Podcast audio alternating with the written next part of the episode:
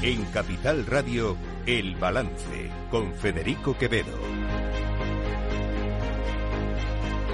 Señoras y señores, buenas noches. Bienvenidos este miércoles 17 de enero de 2024. Son las 8, una hora menos, en las Islas Canarias. Escuchan la sintonía de Capital Radio. Les invito a que nos acompañen desde ahora y hasta las 10 de la noche aquí en el balance. Les vamos a contar, como siempre, como hacemos siempre, toda la actualidad de esta jornada. Diez años han pasado. Eh, recuerdo, recuerdo, eh, recuerdo perfectamente aquella primera foto en la que Pablo Iglesias, rodeado rodeado de quienes ya no están hoy en, Podemos, eh, anunciaba su candidatura a las elecciones europeas. Unos semanas después se producía aquel primer congreso en Vista Alegre, en el Palacio de Vista Alegre, y se conformaba y aparecía la marca Podemos. Pero aquel 14 de enero de 2014, eh, aquel 17 de enero, perdón, de 2014, eh, era oficialmente el nacimiento de un nuevo partido. En aquella foto, les digo, insisto, de aquella foto ya no queda nada más que Pablo Iglesias, porque en aquella foto no estaban ni siquiera Yone Belarra ni Irene Montero, aparecerían después en Podemos, pero ya no estaban ni Luis Alegre, ni Carolina Vescansa, ni el propio Íñigo Rejón, ni Jorge Lago, ni ninguno de los que estaban en aquellas fotos, en aquellos orígenes de Podemos, están ya en Podemos. Eso no quita para que, eh, de la mano ahora de Yone Belarra, podamos hacer una pequeña reflexión sobre de dónde venimos.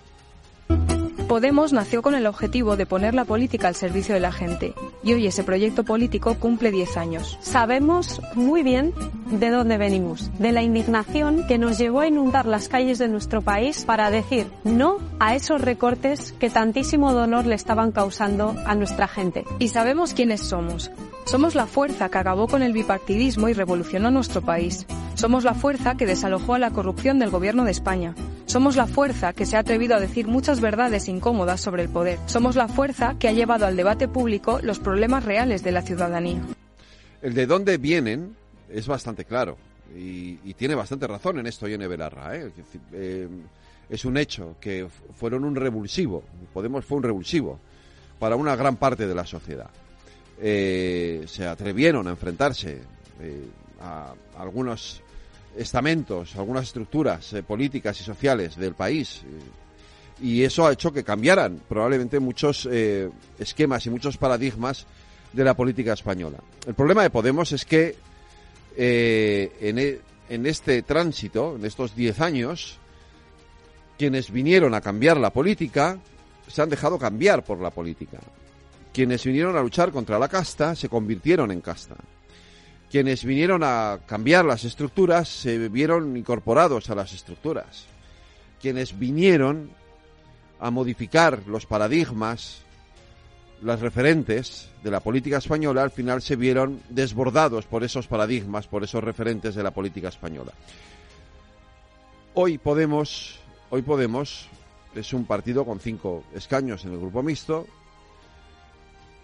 que se enfrenta a su a su otro yo, que podría ser Sumar,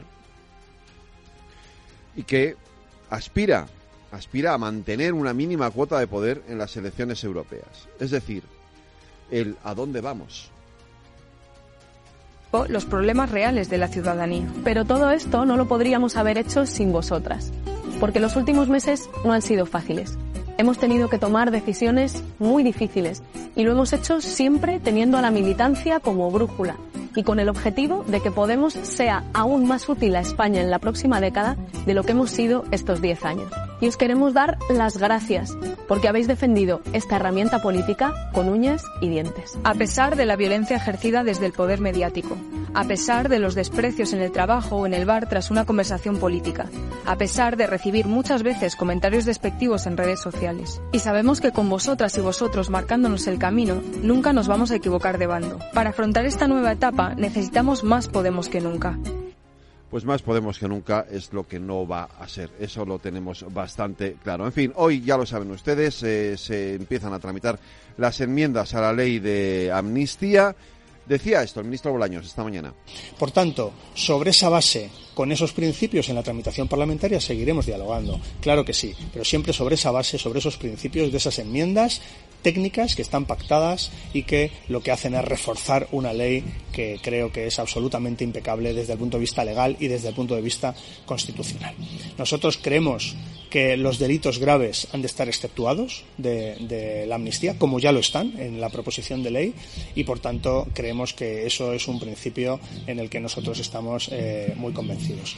Pues esa ley tan impecable que decía el ministro Bolaños ya tiene un informe en contra de los letrados del Congreso, de los letrados de la Comisión de Justicia, que dicen que desborda la Constitución y que habría que hacer una reforma de la Constitución para poder llevar a cabo esta ley. Este informe de los letrados ha cogido con el pie cambiado a la ministra Isabel Rodríguez, que no sabía hoy por dónde salir. Decirles que, los trabajos de esa iniciativa, que lo fue del Grupo eh, Socialista, eh, ya se valoró como, una, eh, como un texto legal de escrupuloso cuidado con el mandato constitucional y, por tanto, muy cuidada, muy rigurosa. Es una norma que, se trabajó de manera muy cuidada, muy rigurosa y, por tanto, con el respeto absoluto a lo que pudieran decir otros operadores jurídicos. Si en su momento, cuando la ley salga del Parlamento, alguien tuviera algo que decir acerca de con su constitucionalidad, o no, pues lo será el Tribunal, eh, lo será el Tribunal eh, Constitucional.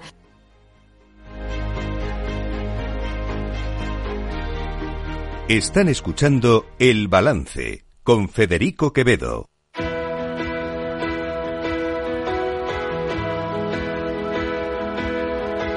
Las noticias de El Balance con Federico Quevedo, Aida Esquirej y Lorena Ruiz buenas noches. Buenas noches. buenas noches. Trabajo y sindicatos han firmado el acuerdo para subir el salario mínimo un 5%. La vicepresidenta segunda ministra de Trabajo, Yolanda Díaz, ha firmado el aumento del salario mínimo del 5% para situarlo en 1.134 euros al mes en 14 pagas este año, con los líderes sindicales de comisiones obreras y UGT, Unai Sordo y Pepe Álvarez. La titular de la cartera explica el doble compromiso del Gobierno. El compromiso del Gobierno es doble. Por un lado, que el SMI se sitúe en el 60% del salario medio neto de nuestro país, cumpliendo con lo establecido en la Carta Social Europea, pero por otro, que las personas que lo cobren mantengan o mejoren su poder adquisitivo. El incremento del 5% cumple con estos dos objetivos.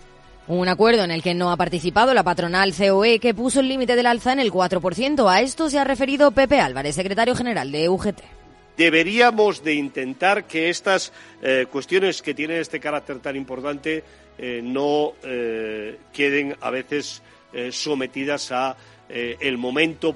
Ahí sí pensemos un poco más desde una perspectiva estratégica a medio y largo plazo. Yolanda Díaz también reclama que se abra un debate sobre los salarios que perciben los directivos y en los consejos de administración en España.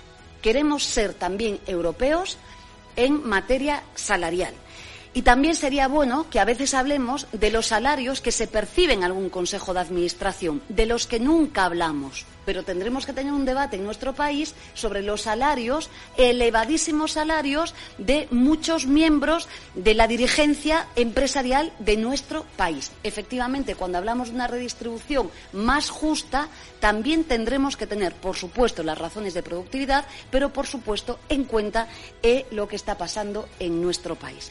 Tras la subida del salario mínimo, el Ministerio de Hacienda ha anunciado que, al igual que hizo el año pasado, incrementará el mínimo exento en el IRPF en 2024 para evitar un impacto excesivo en las retenciones. Prevé reducir las retenciones de IRPF para todas las rentas inferiores a 21.000 euros brutos y no se practicará ninguna retención para las que se encuentren por debajo de 15.876 euros, lo que incluye a quienes cobran el salario mínimo. Además, Díaz ha convocado para el próximo 25 de enero una mesa de diálogo para negociar con los agentes la reducción de la jornada laboral, así como cambios en el registro de jornada para mejorar su funcionamiento.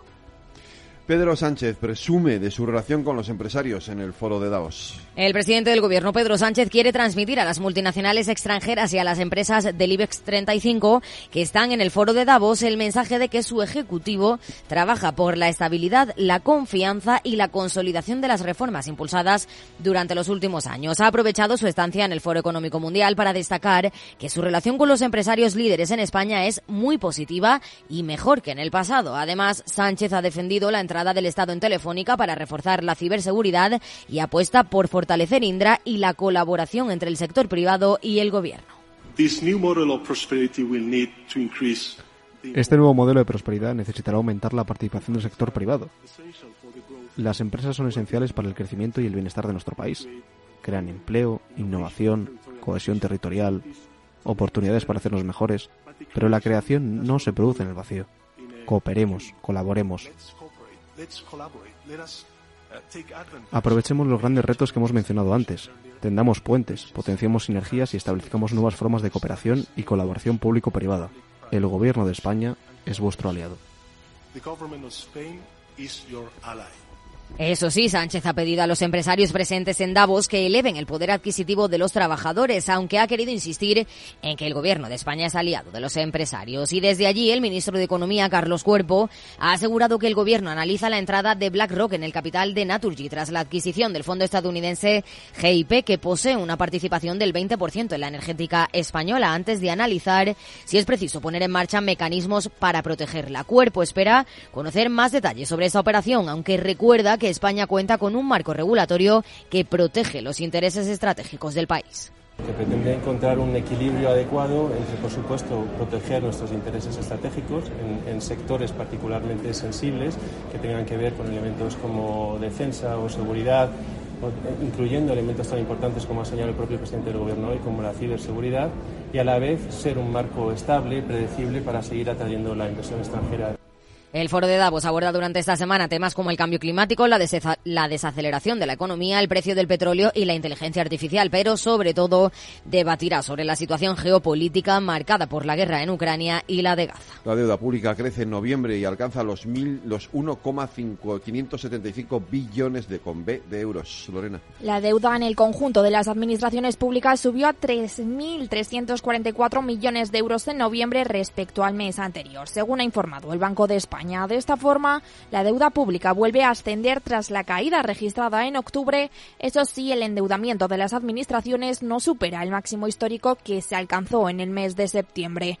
Esta subida se debe principalmente a la caída del endeudamiento del Estado y de las comunidades autónomas, mientras que la deuda de los ayuntamientos ha descendido y la de la seguridad social se ha mantenido estable. En el último año, la deuda pública ha crecido un 4,6% con 68.700 millones de euros más como consecuencia de los menores ingresos y de los mayores gastos derivados de la guerra de Ucrania y de la subida de los precios. Partido Socialista y Junts se han reunido hoy, en principio, para tratar el tema de la cesión de competencias en inmigración. El secretario de organización del PSOE, Santos Cerdán, se ha reunido con el secretario general de Junts, Jordi Turul, en un encuentro que ambos han calificado de una reunión de trabajo de las muchas que harán. A su salida, Turul ha asegurado que el encuentro ha sido productivo, aunque ha añadido que todavía hay mucho trabajo por delante, por lo que se volverán a reunir tanto dentro como fuera de España. Ha sido una reunión de trabajo, en Ha sido una reunión de trabajo, haremos muchas y ya sabéis que desde Junts, mientras negociamos, no hacemos declaraciones. Nuestras declaraciones conllevan un acuerdo o un desacuerdo y por tanto nosotros hoy hemos mantenido una reunión, una reunión productiva y haremos bastantes más aquí en Barcelona y a nivel internacional. A nivel internacional. Preguntado por las competencias de inmigración, Cerdán se ha limitado a decir que estas quedarán claras en la ley orgánica que acuerden ambas formaciones y ha aclarado que en la reunión no pretendían acordar ni comunicar nada y nuevo informe de los letrados del Congreso sobre en el que ya avisan de que puede ser inconstitucional. Los letrados de la Comisión de Justicia del Congreso de los Diputados consideran que la proposición de ley de amnistía que el Gobierno pretende aprobar puede ser inconstitucional tal y como está redactada. Los letrados se refieren a la exposición de motivos que hizo el Ejecutivo en el que invocaban a la ley de amnistía de 1977 porque creen que no sirve para deducir que la medida de gracia como figura jurídica esté permitida por la Constitución que se aprobó posteriormente. Además, advierten de que no podría aprobarse como una proposición de ley como se está tramitando, sino que requeriría una reforma de la Carta Magna. Desde el Gobierno, el ministro de la Presidencia y Justicia, Félix Bolaños, mantiene que la ley es impecable y resta valor al informe porque existen, dice, tres dictámenes dispares sobre la amnistía.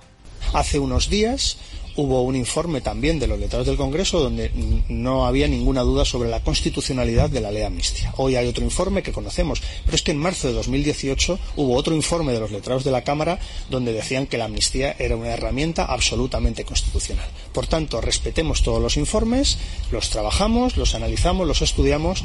Igualmente, los letrados advierten de que incluir el delito de malversación en el ámbito de la amnistía podría comprometer la armonización y la efectividad de las normas reguladoras de los delitos de esta índole, perseguidas por el derecho de la Unión Europea. Un informe que el portavoz en el Congreso del Partido Popular, Miguel Tellado, califica de demoledor y que certifica que el Gobierno ha hecho una ley a la carta. En la jornada organizada por el Grupo Parlamentario Popular en el Congreso frente a la amnistía, igualdad, libertad y dignidad, Tellado ha asegurado que el informe deja claro que la ley de amnistía no tiene cabida en la Constitución y es un disparate.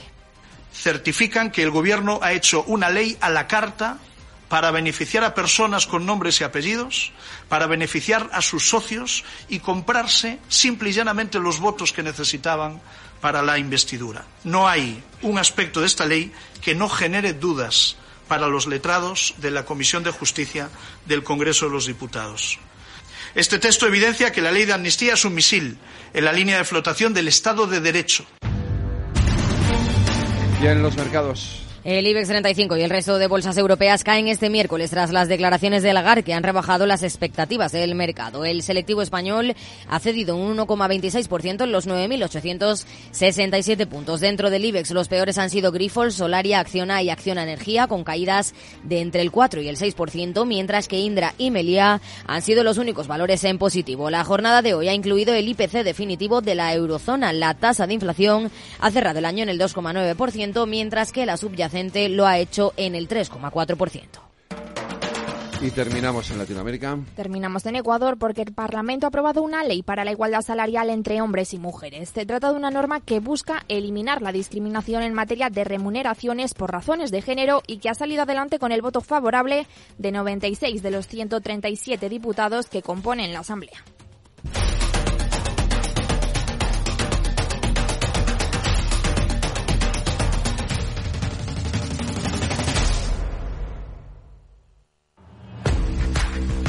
Oye, pensando cómo ahorrar en momentos como este con los precios por las nubes. Y todavía no conoces XTB, una nueva forma de invertir pensada para todos. Desde solo 5 euros y cero comisiones hasta 100.000 euros al mes para invertir en acciones y ETFs. Con XTB tu dinero está depositado en bancos españoles y tu broker es uno de los más respetados del mundo, regulado por la CNMV y los principales organismos internacionales. Y con oficina propia en Madrid desde el año 2008. Entra en xtb.com. Recuerda, xtb.com. A partir de 100.000 euros al mes, la comisión es del 0,2%, mínimo 10 euros. Invertir implica riesgos.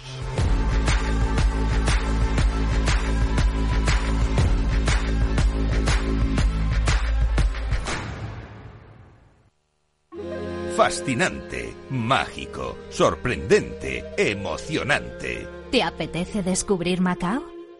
Fusión de culturas, experiencias auténticas, Deporte, música, patrimonio y vida. tradición y modernidad, gastronomía, noche y día. Ven y experimenta Macao. Cada día en el balance nos detenemos en lo más destacado de la actualidad económica y lo diseccionamos en la lupa de Laura Blanco. Laura Blanco, buenas noches. Buenas noches, Federico, desde el frío Madrid, que no el frío Davos, pero también podría ser. ¿eh? Podría ser. Mucho frío y tanto viento que hoy marcamos el segundo récord de la historia en España en producción eólica. Pues fíjate tú, no es una mala noticia esa, desde luego, es una, esa es una Es buenísima buena, noticia. Es buena. Aquí la clave ya sabes cuál es. Cuando no hay viento, ¿qué energía usamos? no? Si tenemos un mix suficientemente diversificado. Pero bueno, importante que aprovechemos el viento para, para la generación de electricidad y, y hoy estamos marcando el precio más bajo lo que llevamos de año de precio de la electricidad. Pues mira, eso es- seguramente que esa es una buenísima noticia para los bolsillos de muchos españoles, no, no, no me cabe la menor duda. La otra es que va a nevar en Madrid, ya que lo, que lo sepas. No sé si qué día de estos, pero va a nevar.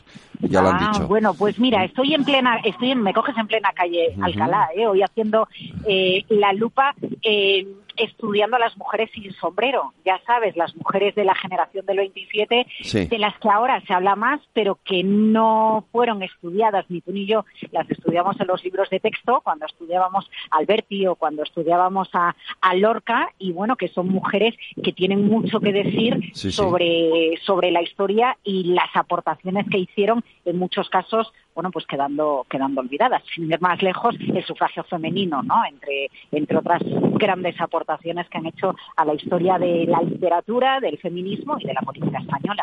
Yo siempre tengo, recuerdo a un amigo mío cuando una, vez le, le dijeron algo de Pardo Bazán y decía, ¿ese quién es? Dije, no, ese no, perdona, Ya, esa. Ya, ya, ya, ya. Bueno, pues hay, hay alguna historia muy Eh. curiosa. Tú, tú sabes que cuando se permite, cuando, cuando se cuestiona si se debe dejar vo- votar a las mujeres o, o no, eh, muchos decían que, que bueno, pues que, que las mujeres al final iban a votar lo que dijera sus maridos o lo que dijera el cura, lo que Sí. dijera su confesor, ¿no? Y en las elecciones de 1932 gana la derecha. Eh, se cree que porque, o siempre se atribuye porque, porque votaron las mujeres y porque votaron lo que dijeron sus maridos. La cuestión es que la participación de las mujeres en, en- esas elecciones fue muy bajita y en las siguientes elecciones, en las elecciones de- del 36, eh, eh, ya ganó la izquierda y votaron muchas más mujeres. Entonces tampoco atribuyamos a las mujeres que mm, porque ellas votaron no ganó la izquierda en las elecciones del 32. No, bueno, pues al final desmontando los relatos, porque esto va de relatos, Federico. Bueno, ya lo sabes. Lo sabes, ¿no? Eh, lo sabemos perfectamente. Hablando de relatos, porque hoy la del relato ha sido otra mujer, Yolanda Díaz, Ah, que ha dicho que hay que sí. controlarles el sueldo a los jefes de las empresas. Ya, a mí me parece una cuestión completamente inviable la propuesta de, de la ministra de Trabajo, que tengo entendido que no ha verbalizado ella directamente, sino que ha sido luego, eh, tras alguna sugerencia que ha hecho su equipo de, mm, su equipo de comunicación. Mira, lo voy a, lo, lo voy a contraponer a- al discurso que hoy ha pronunciado el presidente del gobierno, Pedro Sánchez, en Davos. en Davos. Hoy Pedro Sánchez ha, ha dicho que lo que hay que conseguir es que los beneficios de las empresas lleguen a toda la población, especialmente a los más vulnerables, topando los beneficios los ingresos, el sueldo de los consejeros de las grandes empresas, tú no consigues que los beneficios empresariales lleguen a toda la población, porque el debate debería ser otro. El debate debería ser cómo conseguimos que la población tenga mayores sueldos, no cómo topamos los sueldos de quienes más cobran. Sí tenemos en cuenta, además, que no es precisamente España un país de altos salarios ni en la clase política ni en la clase directiva. Sí creo eh, que, que- que, mm, eh, po- por, no ser eh, por no hacer solo una lectura negativa del mensaje que da Yolanda Díaz, eh, que es una manera de provocar. Esto lo dice mucho Piketty, el economista francés, Sí. ¿no?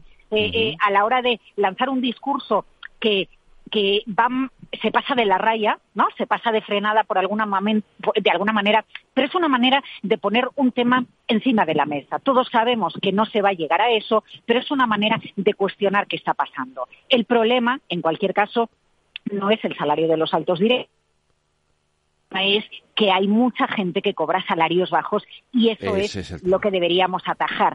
Además de otro asunto, después del revés que sufre el gobierno al no conseguir sacar el, el- el tercero de los decretos eh, hace unos días en el Congreso de los Diputados, Sí. em, Yolanda Díaz necesita eh, su espacio y eh, se gana espacio. Y lo sabemos a través, volvemos, del relato, ¿no? Y de conseguir eh, soltar una frase, un mensaje lo suficientemente contundente para que se hable mm, de ti. Yolanda Díaz, ahora que se ha subido varias veces el salario mínimo interprofesional, que otros miembros del gobierno se van a encargar de, de ver cómo se negocia eh, la reforma de- del desempleo, bueno, pues necesita también eh, su espacio con mensajes que yo califico de, de provocativos. Fíjate, porque volviendo al discurso de, de Pedro Sánchez en Davos, hoy también ha dicho que España es un paraíso para las empresas.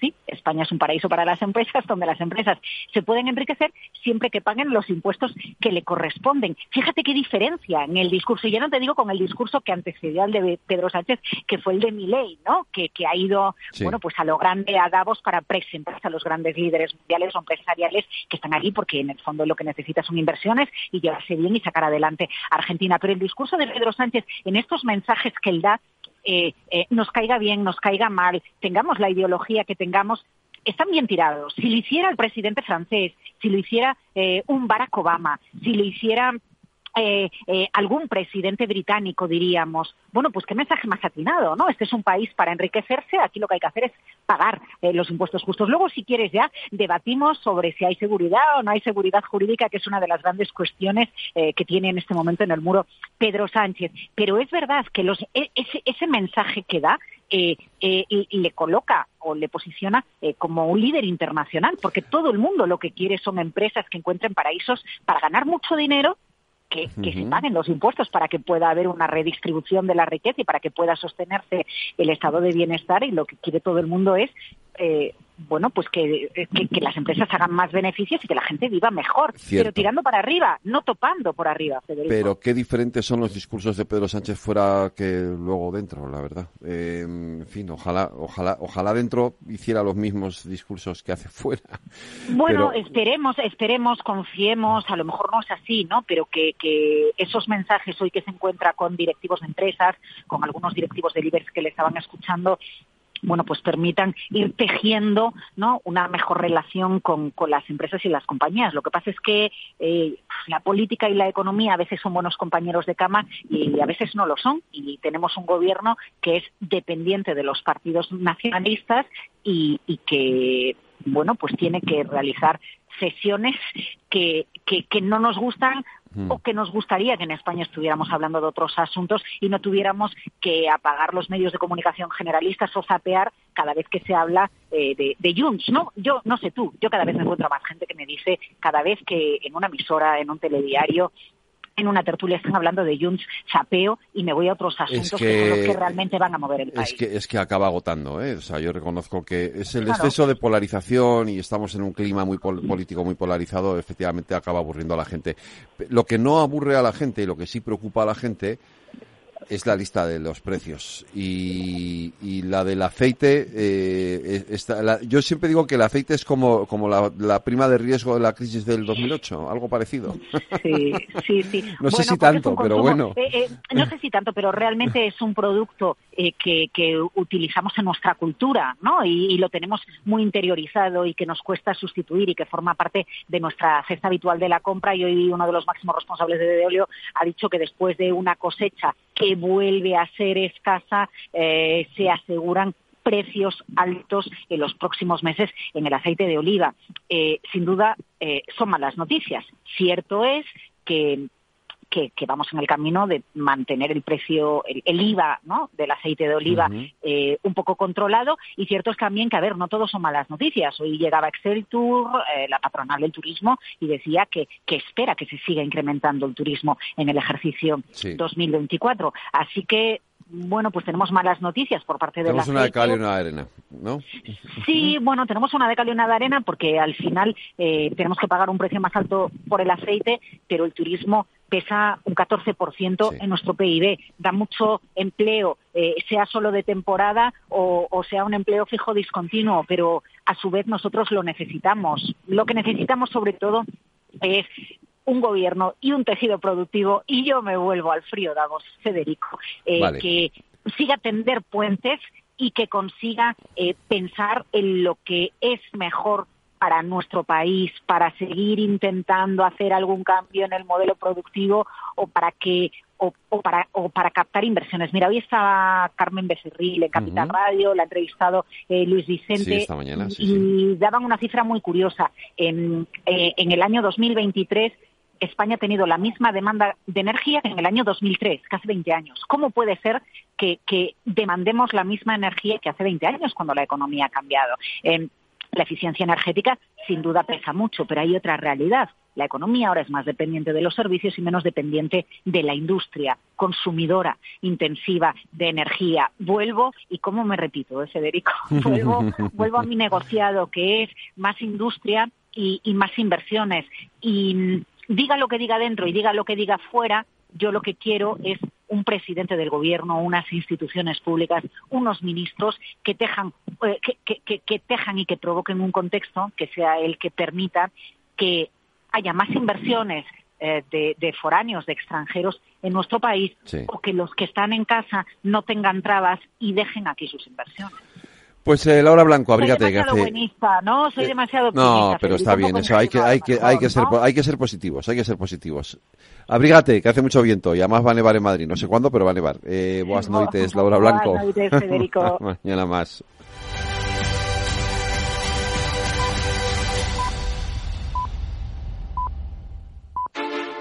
Industria, seguridad, tecnología, aeronáutica, innovación, empleo de calidad, defensa.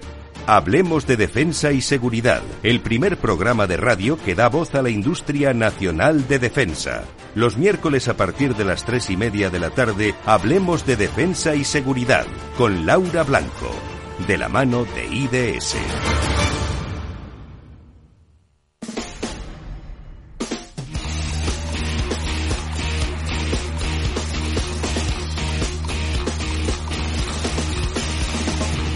El balance de los deportes. Alex Domínguez, muy buenas noches. Muy buenas noches, Federico. Oye, a ver, eh, jornada de Copa. Ayer Copa, jornada de Copa y hoy jornada de Copa, ¿no? Sí, ayer jornada de Copa que nos dejó tres eh, equipos ya en cuartos de final. El Sevilla que venció en Getafe por un gol a tres. El Athletic Club eh, que venció 2-0 a la vez. Y el Mallorca en el descuento en el último minuto, en el 120, con el gol de Sailarín también eh, pasó ante el eh, conjunto del Tenerife. Así que el Mallorca también estará en los cuartos de final. Hoy ya en juego ese Valencia-Celta de Vigo. A las 9 comienza el Osasuna Real Sociedad y a las nueve y media el Girona Rayo. Pues eh, muy pendientes de esos partidos eh, eh, para el próximo para y, y mañana mañana te, mañana juega mañana tenemos partidazo, ¿no? Sí, sí. Lorena. Mañana- Eh, No digo Lorena porque Lorena es del Atleti. Ma- mañana se las ven se las ven de nuevo el Atleti y el Madrid, ¿no? ¿Mm? Sí, de un partido importantísimo yo creo también para el conjunto colchonero después de, de la Supercopa que al final hizo daño esa, esa derrota que se llevó el eh, Real Madrid pues mañana a las nueve y media derby madrileño en el Wanda Metropolitano yo creo que va a ser uno de esos derbis bonitos y que vamos a recordar en el tiempo aunque a las siete y media y dos horas antes hay otro partido que parece que podría ser muy sencillo que podría eh, pues eh, quedarse muy rápido resuelto Sí. yo no lo tengo tan claro que es el Unionistas Barcelona un equipo eh, como Unionistas que pues eh, tiene muchísima ilusión puesta en la Copa ya se cargó al Madrid hace Eso. unas temporadas Y que no es la primera vez, eso te iba a decir que se lleva un primera por delante. sí, sí, ha vencido ya a, a dos primeras, Por último, eso. eh, todo un Villarreal, que no es cualquier sí. equipo, así que cuidado también con Unionistas, que no me parece un campo tan sencillo como lo que puede parecer. Efectivamente, no lo es en absoluto. Eh, esto de cara al fútbol, pero Lorena, el ayer la selección española no, eh, De no- balonmano. de- perdona, de eso, de balonmano, eh, no, no, no lo tuvo, no tuvo suerte con Austria y, y fuera, ¿no? La selección se ha eliminado del europeo después de empatar a 33 goles contra Austria. Y es que España necesitaba la victoria en el último partido de la primera fase y no pudieron lograrlo en un partido que estuvo muy igualado. El seleccionador Jordi Rivera ha lamentado esta eliminación y ha reconocido que el equipo cometió errores muy ingenuos en momentos muy importantes. Ahora la selección tiene que poner el foco en el preolímpico que llega dentro de dos meses para poder obtener una plaza en los Juegos Olímpicos de París. Pues eh, qué penales lo del balonmano, sí, porque iba bien, iba bien encaminado, pero al final no ha podido ser. Mm. Sí, finalmente una lástima, pero bueno, seguro que próximamente la selección volverá a lo que ha sido, que ha sido una selección muy grande y en la que todos los españoles nos hemos sentido muy orgullosos. Oye, hoy hay tenis, pero hoy no se juegan, hoy no, hoy los grandes no se miden, pero mañana sí. Mañana Alcaraz y Davidovich tienen partidazos. Sí, precisamente Carlos Alcaraz, eh, que se enfrentará a Sonego eh, en un partido que debería ser eh, sencillo para el eh, tenista español y un partido un poquito más complicado es el de, el de Davidovich, que sí que es cierto que, juega contra el eh, portugués eh, Borges, que está en número 69 del ATP, Davidovich es 24, pero que está haciendo un buen tenis. Así que vamos a ver si los dos españoles pueden continuar en, en este Open de, de Australia, en estos 32 avos de final. Oye, yo no, no, no la he visto, no he visto cómo, cómo ha sido su partido, no la he visto jugar y mira que me gusta verla. Eh, no sé si has podido ver a Paula Badosa, que ha ganado el partido, por cierto, pero, pero no sé si la has podido ver. Eh, que- porque estaba, pues, si, si se le nota ya que se va recuperando, porque ha pasado una temporada bastante mala. Sí, qué ganas teníamos, eh, Federico, de ver ya a Paula Badosa al nivel que ella debe estar y que ella tiene, porque realmente ella es una de las mejores tenistas del, del panorama internacional. eh, ha vencido su partido a Pablo Chenkova por 6-2, 6-3. Continúa en eh, una buena forma. Parece que ya superando todos esos problemas físicos que, que acarreaba. Y bueno, pues continúa Paula Badosa en eh, el torneo y yo creo, sinceramente, y viendo eh, su nivel de juego, viendo también las rivales que puede tener, yo creo que puede llegar bastante lejos eh, en el torneo. Pues ojalá sea así. En fin, mañana seguiremos contándolo aquí en los Deportes del Balance. Un abrazo, Alex, Un abrazo, Federico. y a ti, Lorena. Hasta mañana.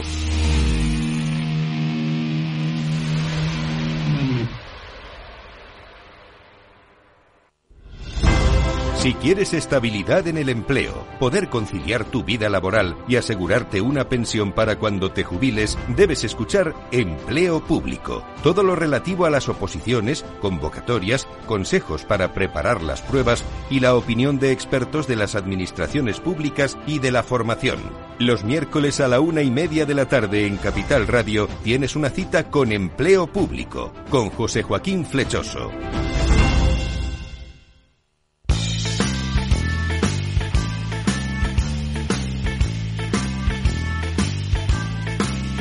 Los miércoles en el balance nos traen la información más confidencial y el análisis riguroso de los cambios que vienen o que ya están aquí. Ni blanco ni negro, el confidencial políticamente incorrecto de Jauregui y Quevedo.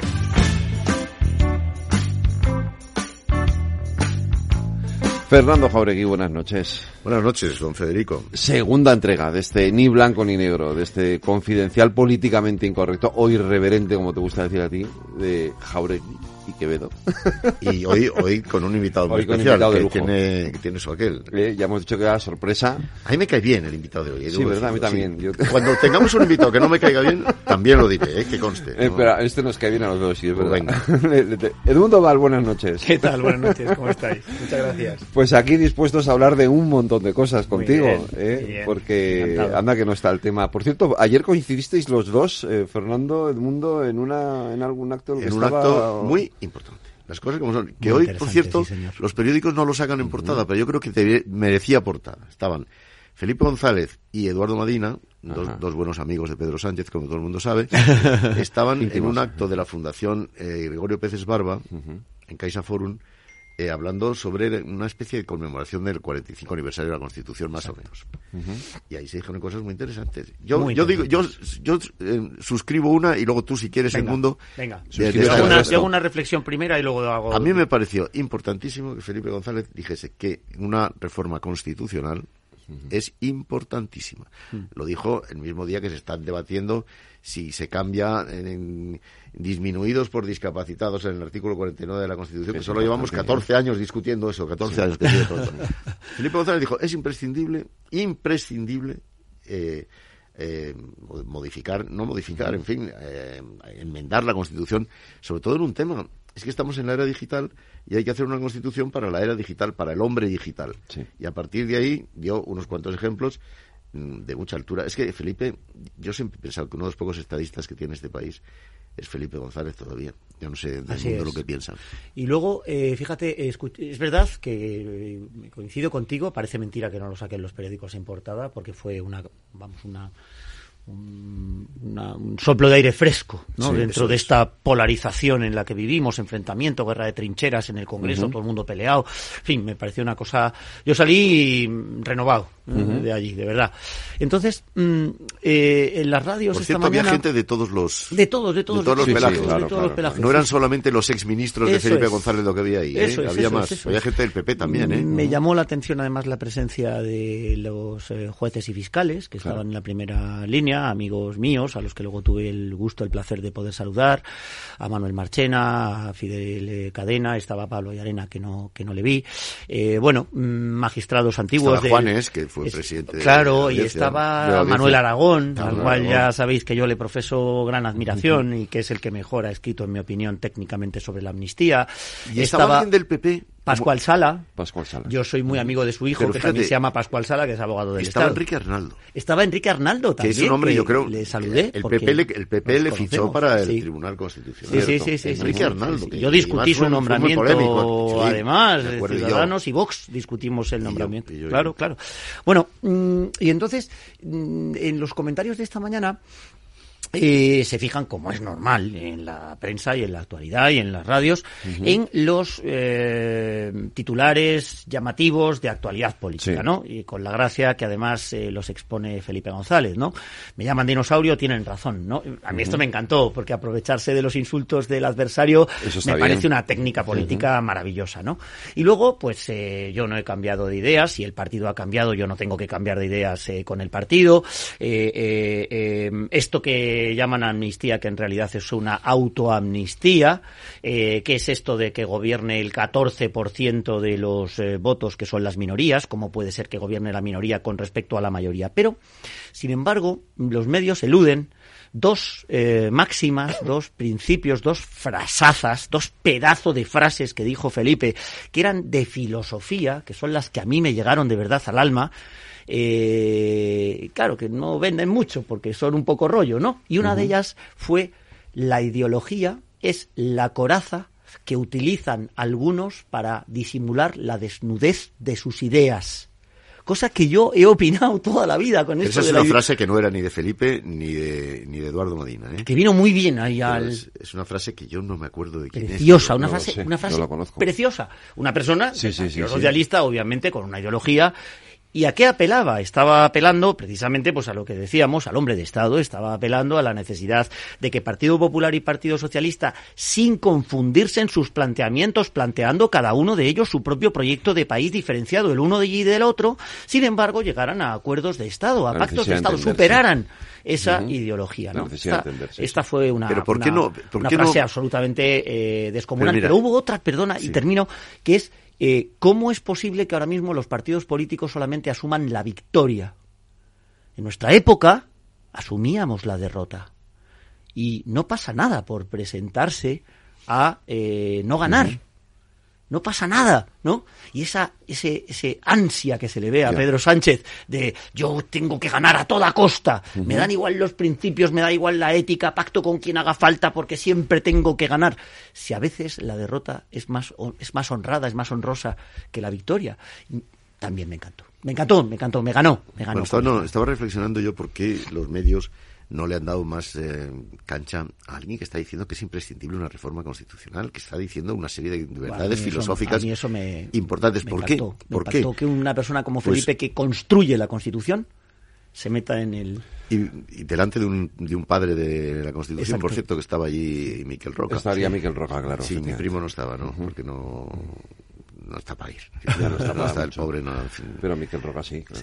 Pero eh, me- estoy pensando, ¿y por qué? Bueno, primero porque Felipe González nunca hace una cosa demasiado explícita. Hmm. Hace unas cosas que, claro, el que está allí sabe de qué va, pero en titulares periodísticos no es Pedro Sánchez tiene que irse, que es por lo que, con lo que le, Claro, con lo si que hubiera- le titularían si el ABC, si la razón eso, o el mundo. tope, sí. Y por otra parte, Felipe González ya no es hombre del país. Es más, es enemigo del país en estos momentos. Y por tanto, pues en el país, yo estaba mirando cómo lo han sacado, pues lo han sacado. pues, Nada, un pie de foto, ¿no? Un poco más, un pie de foto un poco largo, pero poco largo no mucho esto. más. Esto es un tema que también tenemos que discutir aquí en este, en este podcast y en este foro, tenemos que discutirlo de vez en cuando. Sí. ¿Por qué los medios se portan como se portan ante lo que se portan? Estamos recogiendo todos los días chorradas, absolutas declaraciones banales, a tonterías. ¡Qué maravilla! Hemos reformado el artículo 49 de la Constitución. Sí, señor, qué maravilla. Solo hemos tardado 14 años en hacerlo. Eh, Bueno. y en cambio, este tipo de cosas que un ex presidente que ha estado 14 años, ¿eh? 14 años al jefe, eh, al frente del gobierno de este país, diga que es que es imprescindible, imprescindible reformar la Los medios tenemos que hacer una autocrítica sobre dónde estamos poniendo la atención y a quién estamos también ayudando más o menos unos u otros, no lo sé. Es decir, eh, de- de- de- esto del activismo, yo el otro día, el otro día la FAPE sacaba una nota en relación a uno de estos jaleos que hay habitualmente en el Congreso con algunos periodistas y decía, cuidado, que estos estamos confundiendo periodismo con activismo y esto es muy peligroso, ¿no? Claro. Eh, entonces, Bueno, pero nosotros como no estamos eh, con ninguno No, de, nosotros no, de los grandes ni de los pequeños, nos traemos claro. a gente como Edmundo Val, que yo creo que tiene pues yo no sé si tiene futuro o no tiene futuro, pero que tienes ganas de tener futuro y planteamientos y planteamientos bastante buenos de futuro, porque yo la verdad es que los planteamientos que he oído del mundo Val, yo no nunca he sido de Ciudadanos, tampoco me alguna vez he votado a Ciudadanos. Eh, últimamente, últimamente, bueno, tú y yo en un momento determinado nos gustó Ciudadanos, acuérdate. Tuvimos una jornada en Barcelona con Albert Rivera que nos gustó. Luego Albert Rivera no ha hecho más que gilipolleces, Bueno, dicho luego, se, luego se equivocó, es verdad, pero tú y yo con... Solo con superados tanto- por Inés Arrimada. Primero con, Al- Pero- primero con Albert y luego con Inés también hemos tenido una relación Bueno, muy de pero de- al margen de eso, muy intensa. la pregunta ahora es, oiga, ¿reconstruimos el centro? El centro, en el centro Inevitable. está la virtud, en el centro está En los votos, está los votos. virtud. Muchos votos. Y entonces, ¿y ahora qué hacemos? Pero claro, viene Edmundo Valle, hace una cosa que se llama anexo. Hmm. Viene el otro y dice, y hace una cosa que le llama izquierda socialista, que no es ni izquierda ni Pero eso no es el centro. Claro. ¿Tú crees? no, eso ellos mismos además se definen. Eh, ellos tienen la virtud de la honestidad, en el sentido de que no tratan de confundir a la gente ni, ni engañarla. Eh, cuando les pregunta algún periodista en todas estas entrevistas que ha ido dando su líder, eh, usted es el nuevo ciudadano, su PID, no sé qué, dice, no, no, pero usted qué dice, yo no estoy a la derecha del PSOE, yo estoy a la izquierda del PSOE. No hay más que leer en Twitter sus eh, tweets para darse cuenta y la página web eh, del Jacobino, la asociación en la que se fundamentan, para darse cuenta de que están muy a la izquierda del PSOE. A mí me recuerdan mucho a Muy a la izquierda. A la izquierda. No me da esa impresión, pero A mí bueno. me recuerda mucho a la izquierda de Julio Anguita. Es ¿Qué muy pasa? Sí. ¿Qué pasa? Sí, hay algunos tweets incluso que terminan con programa, programa, programa, la famosa frase de Julio Anguita, pero no hay más que leerse sus eh, principios anti-OTAN. Es decir, son de son enemigos de Felipe González. Eh, son anti-OTAN, son anti-Maastricht. Es decir, por lo tanto, ante Europa, porque Europa hoy es el Tratado de Maastricht y la evolución que tuvo Maastricht, etcétera. O sea, son euroescépticos, ya no sé si decir que eurófobos, pero desde luego euroescépticos. Son gente que niega la libertad de mercado. Bueno. Esto, esto, esto, en fin, yo creo Esto, que es algo esto se, se lo vamos, a- se lo vamos Pero a preguntar como- a él, que lo tenemos Sí, aquí la semana que viene. Pero ¿no? como Sí, luego al final eh, resulta que son centralistas y como en España había un consenso... Son eh, jacobinos. Claro. y, Claro. y a mí ser jacobino es una cosa que... Había un consenso Jacobino, sobre te- las comunidades Jacobino autónomas. tenía su parte buena y su parte mala. Los jacobinos em, se dedicaban a, barre- a rebanar bastante cabezas, dicho sea de paso. No, me, no me parece, no me parece un precedente bueno, sinceramente. No, no, no, no. Yo, Mira, yo es un tema eh, que tengo estudiado, pero desde el punto de vista técnico y jurídico y sobre el que he defendido siempre que el tema de la descentralización territorial de las competencias tiene que quedar ajeno al margen del debate De- ideológico, político, sí. ideológico. ¿Por qué? Pues porque hay unos señores que se llaman administrativistas, científicos del administrador, de la administración, se representan muy bien con ese cuerpo de todas las administraciones, local, autonómica y estatal, que son los administradores civiles del Estado, de- que dicen claramente, mire, todas aquellas competencias que tienen que ver con el estado del bienestar, fácilmente todo el mundo imagina, educación, sanidad, dependencia, atención a los más vulnerables, eh, es decir, lo que los antiguos liberales llamaban la actividad de fomento del Estado, tiene que ser lo más cercana posible al ciudadano, porque cuanto más cerca, mejor conoce sus necesidades y mejor calidad va a tener el servicio público que tú le prestes. Vale. Esto mm, debe suponer o puede suponer o tenemos que asumir que supone desigualdades entre los ciudadanos. No. Para eso existe una herramienta que este partido y el otro partido, ninguno de los dos partidos que han gobernado por turnos eh, han utilizado y la han dejado morir, que se llama la alta inspección del Estado supone que si yo tengo una mejor asistencia sanitaria para mi dolencia en un hospital de Girona, me voy a Girona aunque a que me presten esta, eh, este servicio sanitario a pesar de yo ser residente en Jaén. Se llama Alta Inspección y Coordinación del Estado. Supone una EBAO única para todo el territorio nacional, pero desde luego lo que no puede suponer es como sucede en Francia, que yo soy una persona amante de lo francés, es decir, eh, eh, viajo a Francia a menudo, pero burocráticamente es un Estado que es un desastre. Es el Estado más burocratizado de Sí, Europa. cierto. ¿Por qué? Porque como todo lo decide París. Segundo, segundo, hay competencias que no. Y ahí es donde Claro, el debate es sobre Claro, las yo, por ejemplo, competencias, no yo siempre sobre- digo lo mismo, que es lo, lo mío, ¿no? La justicia. ¿Tiene sentido de que haya 13 comunidades autónomas que tienen cedida la competencia de medios personales y materiales de la Administración de Justicia y las restantes no? No tiene sentido. Recuperemos la competencia de justicia y que se ejercite por el Estado desde el centro del Estado. Claro. Eh, hay competencias, bueno, pues, pues, estaremos de acuerdo en lo de la inmigración, desde luego.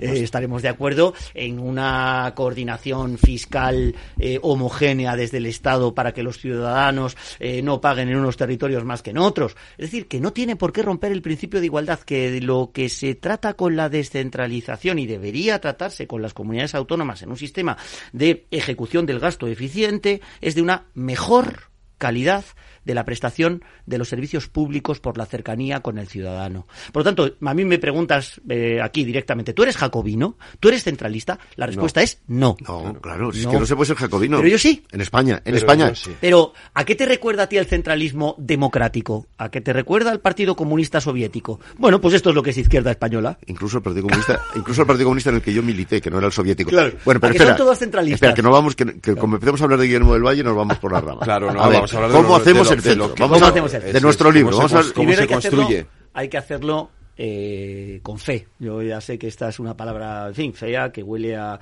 lo mejor a un concepto religioso que yo no utilizo, no la utilizo en ese sentido. Hay que creer, hay que creer en esto. Eh, ¿Hay que creer en esto porque estamos locos? No, hay que creer en esto porque, como bien has dicho tú en la entradilla, aquí en España, Ay, y lo dice la demoscopia, y lo dicen los estudios demoscópicos, el más reciente que yo he visto es uno que hace el BBVA en septiembre del año 2023, es decir, ayer, como quien dice, Sí. en donde te señala que hay eh, un amplio espectro de la población que se dice de centro. Cuando yo estaba en el anterior partido, en torno a unos 6 millones de personas, de los cuales un millón y medio se declaran de centro puro. Claro. De centro, lo que yo siempre he dicho muchas veces de WhatsApp con mis amigos. Yo soy radical de centro, ¿no? Que parece un oxímoron ser radical de centro, porque los de centro somos moderados, ¿no? Y pragmáticos, sí, pero de centro. Ni de derechas ni de izquierdas. No quiero votar al Partido Popular ni al Partido Socialista. Estoy harto ya de las siglas. Bueno, pues es seguro que hay un millón y medio de personas que ¿y, cuántos, como yo. ¿Y cuánta gente está refugiándose en distintos partidos que se llaman de centro o intentos No, de partidos que se llaman de centro en este momento? Yo ayer, mira, yo ayer estuve comiendo con unos. La polarización lo que hace es que nos dejan el espacio muy ancho. Porque cada vez son Bueno, más pero, pero, que, pero que hay muchas siglas ahí, Claro. quiero decir. Sí. Y entonces, ¿qué hacéis? habrá- ¿Os, habrá os que unís? segundo, y segundo paso, claro. claro, y segundo paso. Una vez que uno toma esta decisión, se mete en un lío, eh, tu mujer te regaña, te dice, "Ve- ve- ve- Pero ¿cómo se te dedícate ya a la ocurre?" abogacía del Estado, hombre, y déjanos tranquilos. eh, a- tal, a la familia lo dice de mentira porque sabe que si yo no hago esto, mm, en fin, no le estaría dando el coñazo todos los días. ¿Qué ¿no? nos vas a contar? Sí, tengo sigue. que hacerlo. Tengo que hacerlo para poder dormir por mis hijos, para el día de mañana, no por mí. ¿eh? Como decía ayer Felipe González también de una forma muy clarividente, ¿no? Tengo 56 años y todavía me queda mucha guerra que dar, pero esto hay que hacerlo por tus hijos, esto hay que hacerlo por el futuro de tu país, no, no por ti mismo, ¿no? Entonces, tienes que unir. Tienes que unir.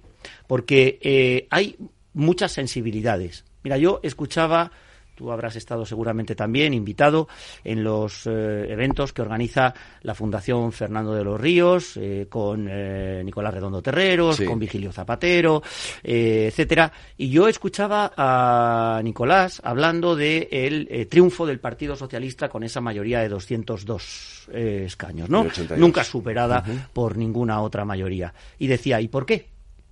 Y decía, por dos razones. La primera, porque fuimos capaces de unir dentro del Partido Socialista a personas que no eran socialistas y a gente de distintas sensibilidades. ¿Cómo lo hicimos? Renunciando en parte a nuestra propia ideología. La Lo que transversalidad. lo que La transversalidad, este es el concepto. Y decía, primero, por lo tanto, lo la hizo unión. Aznar también, ¿eh? También. Dos. Dos. Segundo mm, aspecto. Dice, teníamos claro el cambio. Aquel famoso eslogan por el cambio. Teníamos claro que había que reformar España. Y dijo una frase que se me quedó grabada a fuego porque yo soy una persona que cree efectivamente que en este país llevamos 45 años con reformas pendientes sin hacer. Él dijo una frase maravillosa para un titular de un medio de comunicación y dijo, la revolución son las reformas. En eso creo yo. En que la revolución son las reformas. No es la revolución de si se puede, del 15M, de Podemos, ni tampoco es la de Vox pegando voces y apaleando un muñeco. Pero si es la de Aznar, pero si es la de Aznar el La- mundo. Aznar dijo una cosa muy importante. Eh, lo importante, el cambio, es que España funcione. Que es lo mismo. Pero esa Es la mismo. perspectiva de la gestión. Bueno, es decir, el eh, Partido eh, Popular siempre ha utilizado la perspectiva de, de la somos gestión, buenos sí, somos gestores. buenos gestores. Nosotros también. Es decir, nosotros incorporamos en Nexo a personas del máximo nivel profesional. Y hago una pregunta. Ahora ese nivel profesional superior, ¿alguien lo está viendo en el Partido Popular? Porque yo no. Yo no lo estoy viendo. Yo estoy viendo torpeza, estoy viendo bisoñez, estoy viendo perder la presidencia del gobierno de España por haberse apresurado a pactar con Vox, estoy viendo que presentan hace nada una reforma copiada de Vox en un texto alternativo, en una enmienda a la totalidad de la ley de amnistía, donde piden ilegalizar partidos políticos y luego tienen que salir corriendo a explicarla. Que no o sea que has metido la pata si has tenido que salir a explicarla. Mm, estoy viendo el famoso síndrome de manta corta del Partido Popular, una manta que él te arropa o la cabeza o los pies, pero las dos cosas a la vez no. Y como mm, les da mucho miedo Vox, a pesar de que está es un- en sus horas más bajas. Y sus varones además del Partido Popular hacen lo que les da la gana porque Alberto Núñez Feijóo no tiene ninguna autoridad y el señor Mazón sale corriendo a celebrar su acuerdo de investidura con Vox y la señora Guardiola sale corriendo a celebrar su acuerdo de investidura con Vox y entonces el Partido Socialista se frota las manos y dice que vienen los de Franco y todos aquellos que odian a Pedro Sánchez sin embargo se levantan del sillón para votar a Pedro Sánchez ante el miedo de que viene Vox y que Abascal va a ser vicepresidente del gobierno, miedo, por cierto, que yo comparto, miedo que, miedo que yo Sí, com- sí, sí. comprendo y comparto, porque a mí también me da mucho miedo, resulta Bueno, que de- pierde las elecciones Alberto Que de, que de acercarte Que- a, de acercarte a- al Partido Popular, nada. Nos tenemos, te- tenemos que... nos Ni de tenemos que ir, broma. pero hay una pregunta inevitable. Ni de ¿Cuándo? broma. ¿Cuándo? ¿Cuándo qué? Vamos a ver, nosotros en ¿Cuándo? breve, todavía no lo puedo decir, todavía no lo puedo decir, pero ya está, ¿eh? Ojo, ojo. Eh, en breve vamos a tener la asamblea eh, de eh, Nexo, en donde eh, mi idea es proponerle a esta asamblea el impulso de un nuevo partido político. Sin un partido político yo creo que es un poco ingenuo eh, pretender cambiar las cosas, presentarse a unas elecciones. Y yo, No, no os vais a presentar a los europeos. mi idea, mi idea, mi deseo, pero es el de una persona, una persona que ahora ocupa la presidencia de Nexo, pero que el día de mañana vete tú a saber dónde estoy. Y yo lo que voy a proponer es presentarnos a las elecciones europeas, seguir con este procedimiento que llevamos en marcha, que nos está dando muy buenos resultados, de unir a todos estos grupos y personas que están en este espacio político, desde la eh, derecha del Partido Socialista hasta la izquierda del Partido Popular, espacio que cada vez se hace más ancho porque ellos echan a los extremos, y con toda esa gente unida presentarnos a las elecciones europeas con un candidato potente, con un candidato potente que es que yo no quiero ser. ¿Y quién va a ser? Cuéntanoslo, hombre, esto es un programa periodístico. Queda Ah, ah, ¿que nos vas a dejar así? Queda mucho por delante, os ¿Nos vas a dejo con la miel en los labios. Vale, lo dejas con la miel en los dedos, pero te, te comprometes a contarlo aquí. Exacto. Es, Os doy la exclusiva sea. cuando lo Vale, vale. Pues no, no. tenemos, tenemos asegurada la exclusiva. Sí, Jorge. totalmente, Eh, hombre. No lo sé, ya veremos a ver. Estos políticos prometen y luego no sé si cumplen. Bueno, Yo lo, que, yo lo que prometo es que la semana que viene volveremos aquí en otro ni blanco ni negro de nuevo con Fernando Jauregui conmigo y con quien Y con, y con una nosotros. sorpresita. Tenemos una sor- sorpresita que, que le iba a otra gustar, le iba a gustar a, a Qué bien, Edmundo. seguro que tenemos otra sorpresa. Gracias a los dos. Gracias, muchas gracias.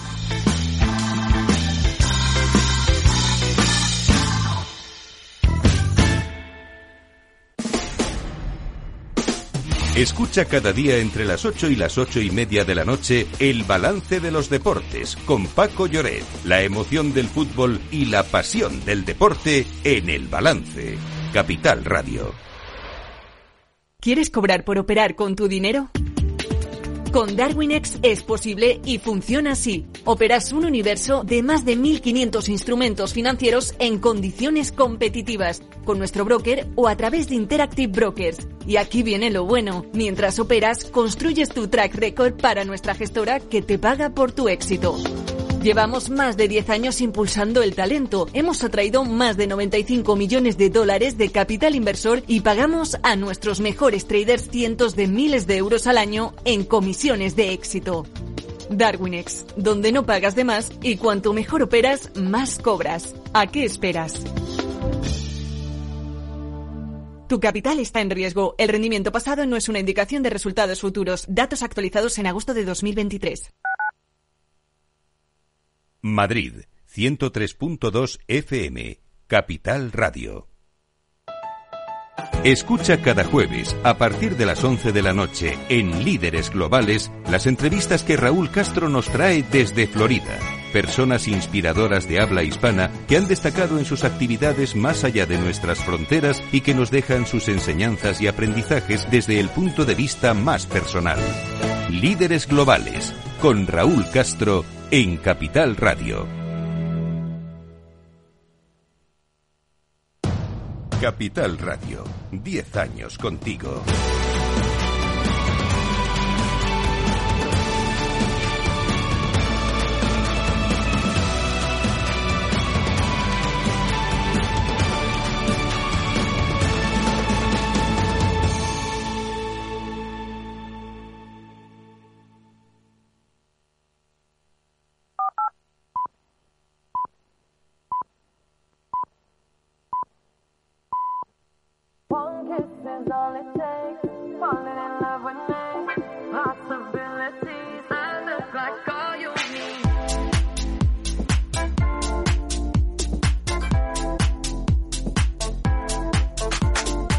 La tertulia de El Balance con Federico Quevedo.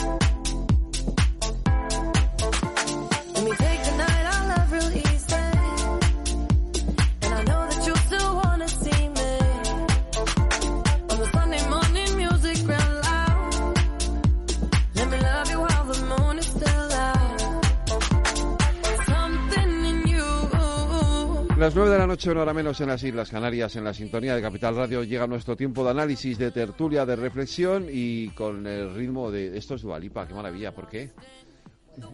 La versión de Calvin Harris que cumple 40 años. Hombre, Calvin Harris, felicidades Calvin, eh, con este One Kiss de Dua Lipa maravilloso. Vamos a conocerlos. Temas de la tertulia. Buenas noches, tertulianos. Volvemos con la ley de amnistía, aunque no dejamos el asunto de la inmigración. Las enmiendas a la totalidad de la, de, de la ley de amnistía de PP y Vox fueron rechazadas, pero ya tenemos registradas algunas enmiendas parciales que van a retocar el texto. PSOE, Sumar, Esquerra, Benega y Bildu han pactado algunos cambios técnicos. Junts ha presentado los suyos por separado y Esquerra ha sumado su propia enmienda. En la proposición de ley que conocemos, la amnistía está excluida para sentenciados en firme por terrorismo, pero algunos dirigentes, incluidos Puigdemont y Marta Rovira, están imputados por este delito en el caso pendiente de Tsunami Democratic. Lo que Esquerra y Junts intentan con sus enmiendas es blindar a los suyos ante estos casos. Y el PSOE y sus socios de Sumar, Esquerra y Bildu han presentado también enmiendas a la ley de amnistía para taponar cualquier resquicio que permita que eventuales acciones judiciales entorpezcan el regreso del expresidente catalán. Y hoy los letrados del Congreso avisan de que la amnistía puede ser inconstitucional y requiere una reforma de la Carta Magna. El informe realizado para la, por la Comisión de Justicia señala que la iniciativa afectaría a la seguridad jurídica y a la igualdad ante la ley y contravendría el derecho europeo. A Bolaños le da igual. Hace unos días hubo un informe también de los letrados del Congreso donde no había ninguna duda sobre la constitucionalidad de la ley amnistía. Hoy hay otro informe que conocemos, pero es que en marzo de 2018 hubo otro informe de los letrados de la Cámara donde decían que la amnistía era una herramienta absolutamente constitucional. Por tanto, respetemos todos los informes, los trabajamos, los analizamos, los estudiamos. Entre tanto, Santos Cerdán se ha reunido con Jordi Turul en el Congreso en un encuentro que ambos enmarcan en una reunión de trabajo. El contenido no ha trascendido, pero el líder de Junts la ha calificado de productiva. Ha sigut una reunió de treball, en farem moltes, i ja sabeu que des de Junts, mentre parlem, eh, no fem declaracions, i només fem declaracions quan hi ha un acord o quan hi ha un desacord. I per tant nosaltres avui ha estat una feina productiva, de feina, i en farem bastantes més d'aquestes aquí, a Barcelona, i, i a part del mecanisme que tenim establert a, a nivell internacional. Pero bueno, esta semana hemos visto algo casi impensable. PP y PSOE pudieron ponerse de acuerdo en algo, en reformar la Constitución para cambiar el término disminuido por personas con discapacidad. Ayer se aprobó con el sí de todo el mundo, salvo la abstención de Vox, que asegura que no quiere ser cómplice del gobierno en nada, ni aunque sea bueno. Feijóo dijo rápidamente que esto será una excepción. Es la tercera reforma constitucional de la democracia. Muy buen día para la política. Sí. Porque creo que estamos haciendo algo con sentido común y por consenso, espero, ¿no? Y en esta legislatura de radicalidad creo que es un buen ejemplo para la política. Espero que cunda, que no sea simplemente un hecho. ¿Satisfecho con el acuerdo que ha llegado con el PSOE? ¿Cree que habrá más acuerdos? No lo sé. Dentro de la Constitución caben acuerdos, fuera no. Mientras se van conociendo nuevos casos de investigaciones ilegales por parte de la Policía Patriótica de figuras que molestaban al gobierno de Rajoy, desde el gobierno no descartan pedir la comparecencia del expresidente. Los hechos que estamos conociendo son hechos de extrema gravedad y vamos a llegar hasta las últimas consecuencias. Y, por tanto, no hay que descartar la comparecencia de ningún miembro de la anterior Administración del Partido Popular.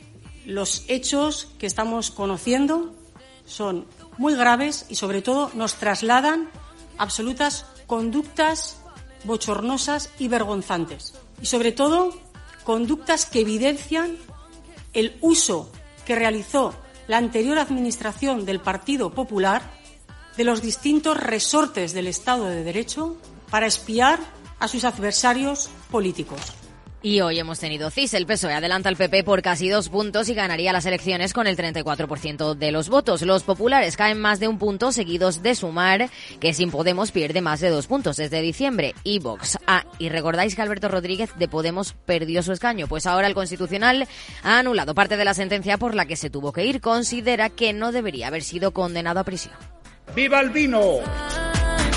Gracias, Aida. Voy saludando Edmundo Val, buenas noches. Buenas noches. Belén Sarriá, buenas noches. Buenas noches, y ¿qué bienvenida, tal? que no te habíamos visto el año pasado. Feliz año. Bernardo, ya no se dice. Bueno, sí, Bueno, el yo- día 31 sí. Sí, se- todo el sí, mes. Todo el mes de enero, es verdad. Bernardo García Guerrero, buenas noches. Buenas noches, Federico. María José de Vega, buenas noches. Hola, pues que empiece pronto febrero. Claro, es verdad. Qué rollo, por favor. Edmundo, a ver, esto de que el Tribunal Constitucional se dedique al, lo digo por lo de Alberto Rodríguez, se dedique a enmendar en la plana al Supremo cada sentencia que emite. Me eh, parece eh, empieza de verdad un poco ina- ¿no? inaudito. O sea, inaudito. Es un tribunal que respeta o que eh, valora, que analiza, mm, que juzga sobre si se han respetado los derechos fundamentales y las garantías. Y ya está. Eh, esto me parece, vamos, creo yo me pongo del lado de lo que he escuchado esta mañana respecto al eh, Tribunal Supremo, a la potestad soberana de hacer juzgar y hacer ejecutar lo juzgado que tienen los órganos jurisdiccionales. Y recordemos que el Tribunal Constitucional no forma parte del Poder Judicial. Es un tribunal de garantías, es un tribunal que controla solamente, pues, eh, por ejemplo, si te han condenado sin ser oídos, si la notificación ha sido incorrecta, eh, si se han vulnerado tus derechos fundamentales porque no hay suficiente carga probatoria. Pero cambiar una pena cambiar una pena, pero pero cuando cuando se ha visto esto, o sea, a mí me parece exagerado. No me he leído la sentencia, mm, desde luego quiero leérmela con atención, eh, tratándose además del caso de un político, de un tema que yo conozco bien, que pasó en la anterior eh, legislatura, eh, sí que me sé los hechos, los hechos y la sentencia inicialmente condenatoria me la conozco bien. Y esto, mm, ¿qué planteaba? Pues planteaba que había habido una dilación indebida evidente porque habían pasado muchísimos años de forma injustificada entre que mm, se cometieron los hechos hasta que se dictó sentencia. El delito es un delito de desobediencia a los mandatos de la autoridad policial, a la policía. Es un delito grave que lleva aparejada la pena accesoria de inhabilitación, por lo tanto la pérdida de la condición de diputado, y resulta que la pena es muy pequeña porque se aplican las dilaciones indebidas y se aplica una atenuante muy cualificada. Ya está. Eh, decía mm, eh, lo- los, los, eh, que argumentaban en contra de la pérdida de la condición de diputado, decían, hombre, es que la pena que se ha puesto es muy leve. Se ha puesto una pena leve por el retardo en la administración de justicia por un delito grave. Ojo, el delito sigue siendo grave. La justicia no ha funcionado y al final la pena se rebaja. Pero el delito sigue siendo grave y por lo tanto las consecuencias del delito grave siguen siendo las de la inhabilitación.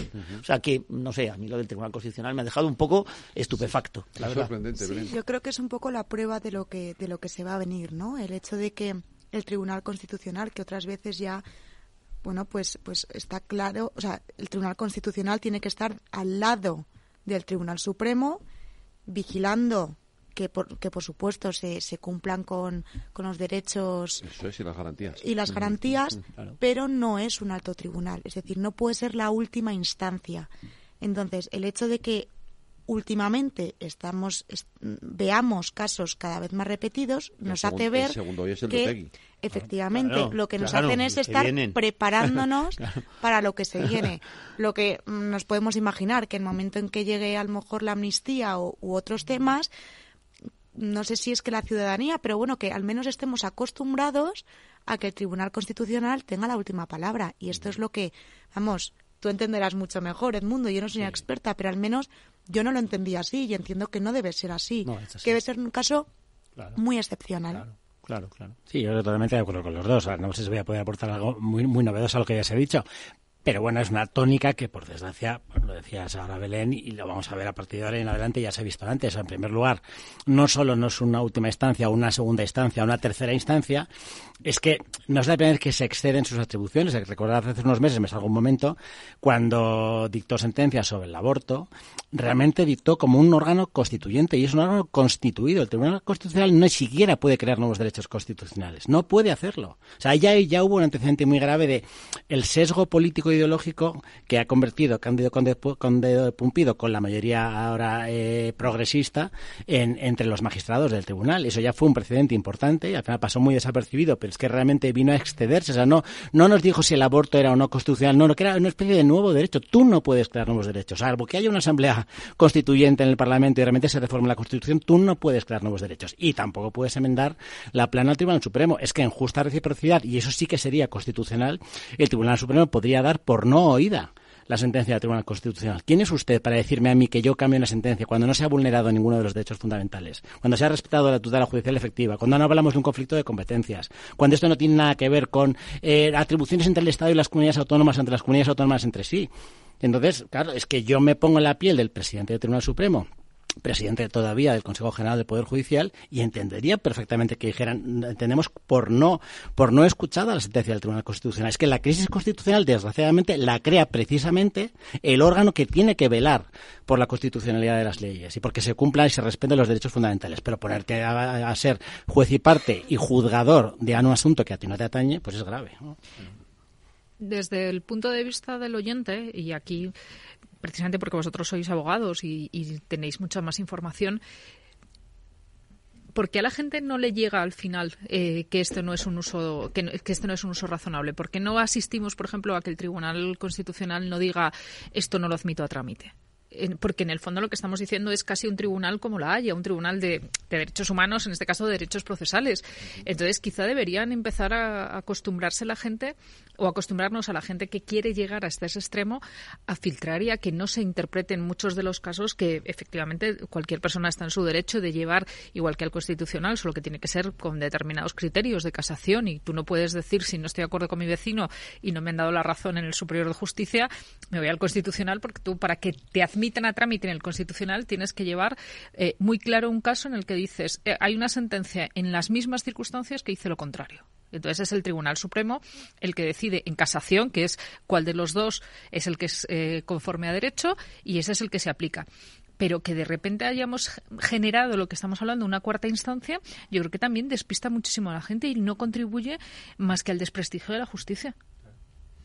Efectivamente, así es. Eh, pero bueno, eh, yo, yo entiendo que es un, conflicto que va a seguir, porque, como decís, el Tribunal Constitucional eh, va, a seguir, se va a seguir utilizando, por desgracia, el Tribunal Constitucional como un tribunal de casación cuando no debería de ser. Bueno, y porque precisamente el Gobierno, o al menos Sánchez, el Tribunal Constitucional es donde bueno, que tiene, es un poco como el Senado y el Congreso, ¿no? Donde cada, cuando, donde cada grupo tiene un poco el el mando, el poder de mando. Y aquí, pues, eh, si Sánchez tiene el poder de mando en el Tribunal Constitucional y no lo tiene en el Supremo porque no han reformado, eh, no han renovado el CGPJ, pues eh, ahí el, el, problema. Sí, ahí lo, ahí lo que hay es... Que ahí Casado y, Casado sí que renovó la, en la legislatura pasada el Tribunal Constitucional, pero no renovaron el CGPJ y ese es el problema.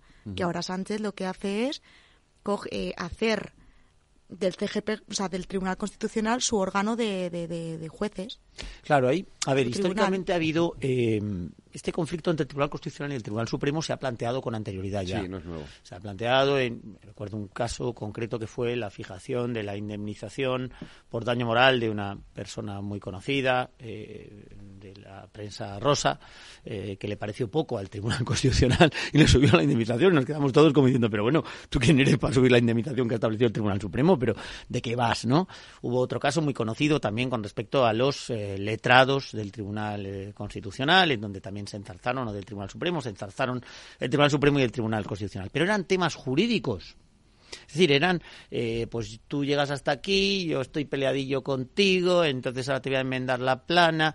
Pues la verdad, eh, sinceramente, espectáculos denigrantes, eh, muy de patio de colegio, de muy poca madurez eh, para, tribunales, para el tribunal que es el Tribunal Constitucional, que debería ser un ejemplo de, de perfección, como habéis dicho también antes, pero al final se quedaba en este ámbito nuestro de los juristas, lo comentábamos nosotros los abogados del Estado y los abogados de los juzgados y tal, y poco más.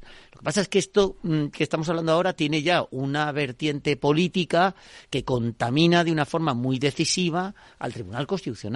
Es que aquí ya se ve la intencionalidad. Es que aquí hay que, yo por eso me quiero leer la sentencia, porque quiero ver a ver dónde han encontrado ahí el encaje jurídico, el anclaje para el Tribunal Constitucional decir pues me encuentro legitimado y tengo una potestad de coger y quitar esta pena o bajarla o no sé qué. Pero si- que para esto no está. El Tribunal Constitucional no está para esto. No está para aplicar concretamente la norma al caso concreto y determinar una pena. Para eso está el Tribunal de Instancia. Entonces, no sé, me, me- me deja perplejo, la verdad, es que me deja muy perplejo. Y sobre todo ese matiz que has dicho, Bernardo, muy bien, que es que al final produce una, una, una tufo de eh, falta de imparcialidad, de contaminación política, que los casos anteriores habían quedado solo en lo técnico. Eh, ¿Puede el Tribunal Constitucional enmendar la plana al Tribunal Supremo en este caso en el donde la indemnización la han subido tal? ¿Sabes? En un tema de discusión, que no llega a la, a la calle, que no llega a la gente, que no, que no tiene este elemento político que vemos en este caso porque se trata de Alberto Rodríguez, porque se trata de un diputado de Podemos, porque hubo una movida en el Congreso tremenda con el informe de los letrados, porque Ujú. Merichel Batet se enfadó. Eh, bueno, hubo ahí un lío tremendo que yo lo vi en primera, en primera fila, ¿no? Y aquí hay este elemento que te hace temer respecto al futuro que se abra una línea que va a ser de desprestigio absoluto y de desafección del Tribunal Constitucional. Y, y yo creo que por desgracia pues es tristemente pues un ejemplo más pues de la degradación que estamos viviendo en España en los órganos constitucionales, ¿no? O sea, si el- empezando por el gobierno eres el primero que te sitúas al margen de y que eres el mejor ariete de aquellos que quieren romper la Constitución, claro, es que a Cándido Conde Pumpi- Pumpido su fama le precede. Es que este fue el fiscal general del Estado con José Luis Rodríguez Zapatero y aquella famosa frase de habremos de los fiscales de enfangarnos las togas con el polvo del camino. Es que todavía no ha desmentido que él haya participado en la redacción del proyecto de ley de la amnistía. Es que no ha, no ha dicho que no. Hombre, si tú como presidente del Tribunal Constitucional haces oídos sordos a una acusación, porque eso es una acusación muy seria, que tú seas no solo juez y parte, sino que además hayas asesorado al gobierno en la elaboración de la ley de, de amnistía para poder meter en la Constitución lo que es imposible que sea constitucional, dicho por el propio gobierno hasta hace tres meses, pues claro, yo, por desgracia, pues me que es, que es, que es doloroso, pero para todos los ciudadanos y por la- el efecto que tienen, las consecuencias que tienen las sentencias del Tribunal Constitucional, pero es un tribunal que ahora mismo está bajo sospecha. Pues yo, fíjate, ahí discrepo, quiero decir, eh, pero no porque no lo esté este, sino porque el problema es que eh, esto ha pasado siempre. Claro, entonces, eh, ¿cómo es el refrán de quien se pica ajos come? Es decir, eh, eh, claro, claro, claro. El problema es que otras veces el Tribunal Constitucional ha estado las- al servicio, a las órdenes de lo- del otro bando. Entonces, como el problema, claro, entonces, eh, ahora están los que están, ¿qué le vamos a hacer? Estoy de Eh, acuerdo, claro, estoy de acuerdo que siempre ha habido a- el y si riesgo- hasta ahora- y si hasta ahora hemos respetado siempre las sentencias del Tribunal Ah, Constitucional... no, no, no, por supuesto. Pero el problema es... Claro, claro, habrá claro. que seguir haciendo lo Sí, mismo. Lo que eh, pasa... aunque, aunque me, con perdón, aunque me jorobe. ¿no? Pero, El- pero el- es que, claro, no perdonad, pero si se... Lo- si- lo que creo es que si habría- no habría que cambiar el modelo, Pero eso si no es lo que estuviésemos, que hacer, claro. digamos, tan acostumbrados, y más los que nos dedicamos al análisis, eh, tan acostumbrados a oír estas cosas, sería para que debería- deberíamos estar perplejos. Deberíamos estar perplejos de decir que un tribunal cambia por el hecho de que cambie un gobierno. Deberíamos estar perplejos por decir, claro, como ahora no son los del PP los que están teniendo el poder del, del, del, tribunal, perdón, entonces ahora no están conformes y quieren cambiarlo es una locura. Es que no estamos, estamos dando por hecho que no existe la separación de poderes. Estamos dando por hecho que el- el tri- los tribunales, eh, bueno, pues sí que tienen variaciones. Es verdad que en cosas muy técnicas no, pero que cuando hablamos de la gestión de determinadas leyes y determinados aspectos, no es un órgano de fiar. Y eso me parece eh, muy duro y me parece, Claro. sobre todo, muy peligroso para un país. Al final tienes detrás el problema de la meritocracia, que lo hablaba yo antes de entrar justo aquí a la radio, em, que nosotros planteamos, me acuerdo, pues, una norma para dentro de la Constitución establecer un sistema que fuera lo más objetivo posible. Y recuerdo perfectamente, como si fuera hoy, en la Comisión de Nombramientos, en la Comisión de Constitucional, eh, pues el hearing, la audiencia con los candidatos. Y claro, mm, el PP y el PSOE se repartieron los cargos.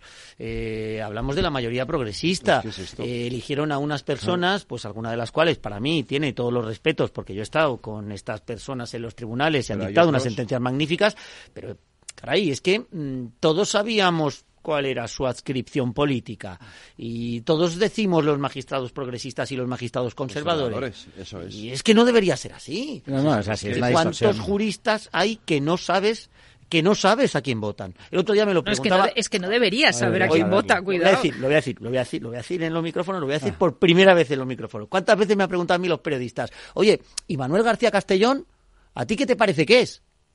¿De derechas o de izquierdas? Y yo decía, ni idea, no lo sabe nadie. Esto no lo sabe nadie.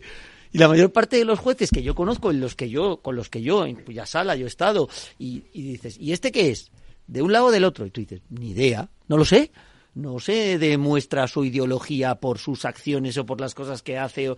No lo sé. Sería lo suyo. Que eso sería lo suyo. Personas de este cariz, de este perfil, que nunca se han mostrado de derechas o de izquierdas, que votarán el día de las elecciones a bueno, quien les parezca, todo eh, pero, pero nunca lo demuestran No, no, en sus resoluciones, Claro. o en sus acciones, o en sus omisiones, ¿no? Pues yo quiero magistrados del Tribunal Constitucional así, quiero un fiscal general del Estado así, quiero magistrados del Tribunal de Cuentas así, quiero un defensor del pueblo así, quiero la Agencia de Protección de Datos así, quiero los mejores en el Consejo de Administración de Radio Televisión Española y no los que tienen el carné del PSOE de Podemos o de no sé qué, claro. Claro, lo que pasa es que yo creo que quizá la diferencia ahora, y mira que esto que, estamos hablando, lo hemos hablado muchas veces, ¿no? Y yo, mismo no es por autocitarme, pero yo creo que es, un- es la distorsión que se ha dado en la elección de los órganos de gobierno de los jueces o de los magistrados del Tribunal Constitucional, allá donde las cámaras intervienen para elegir a los vocales, eh, por desgracia esa politización se ha dado, ¿no? Yo muchas veces he dicho, mira, pues creo que el ideal sería, por lo menos en mi opinión, humildemente, eh, volver al espíritu de la Ley Orgánica del Poder Judicial del año 85, donde había una clara mayoría no adscrita a la elección de las cámaras y que se elegía entre jueces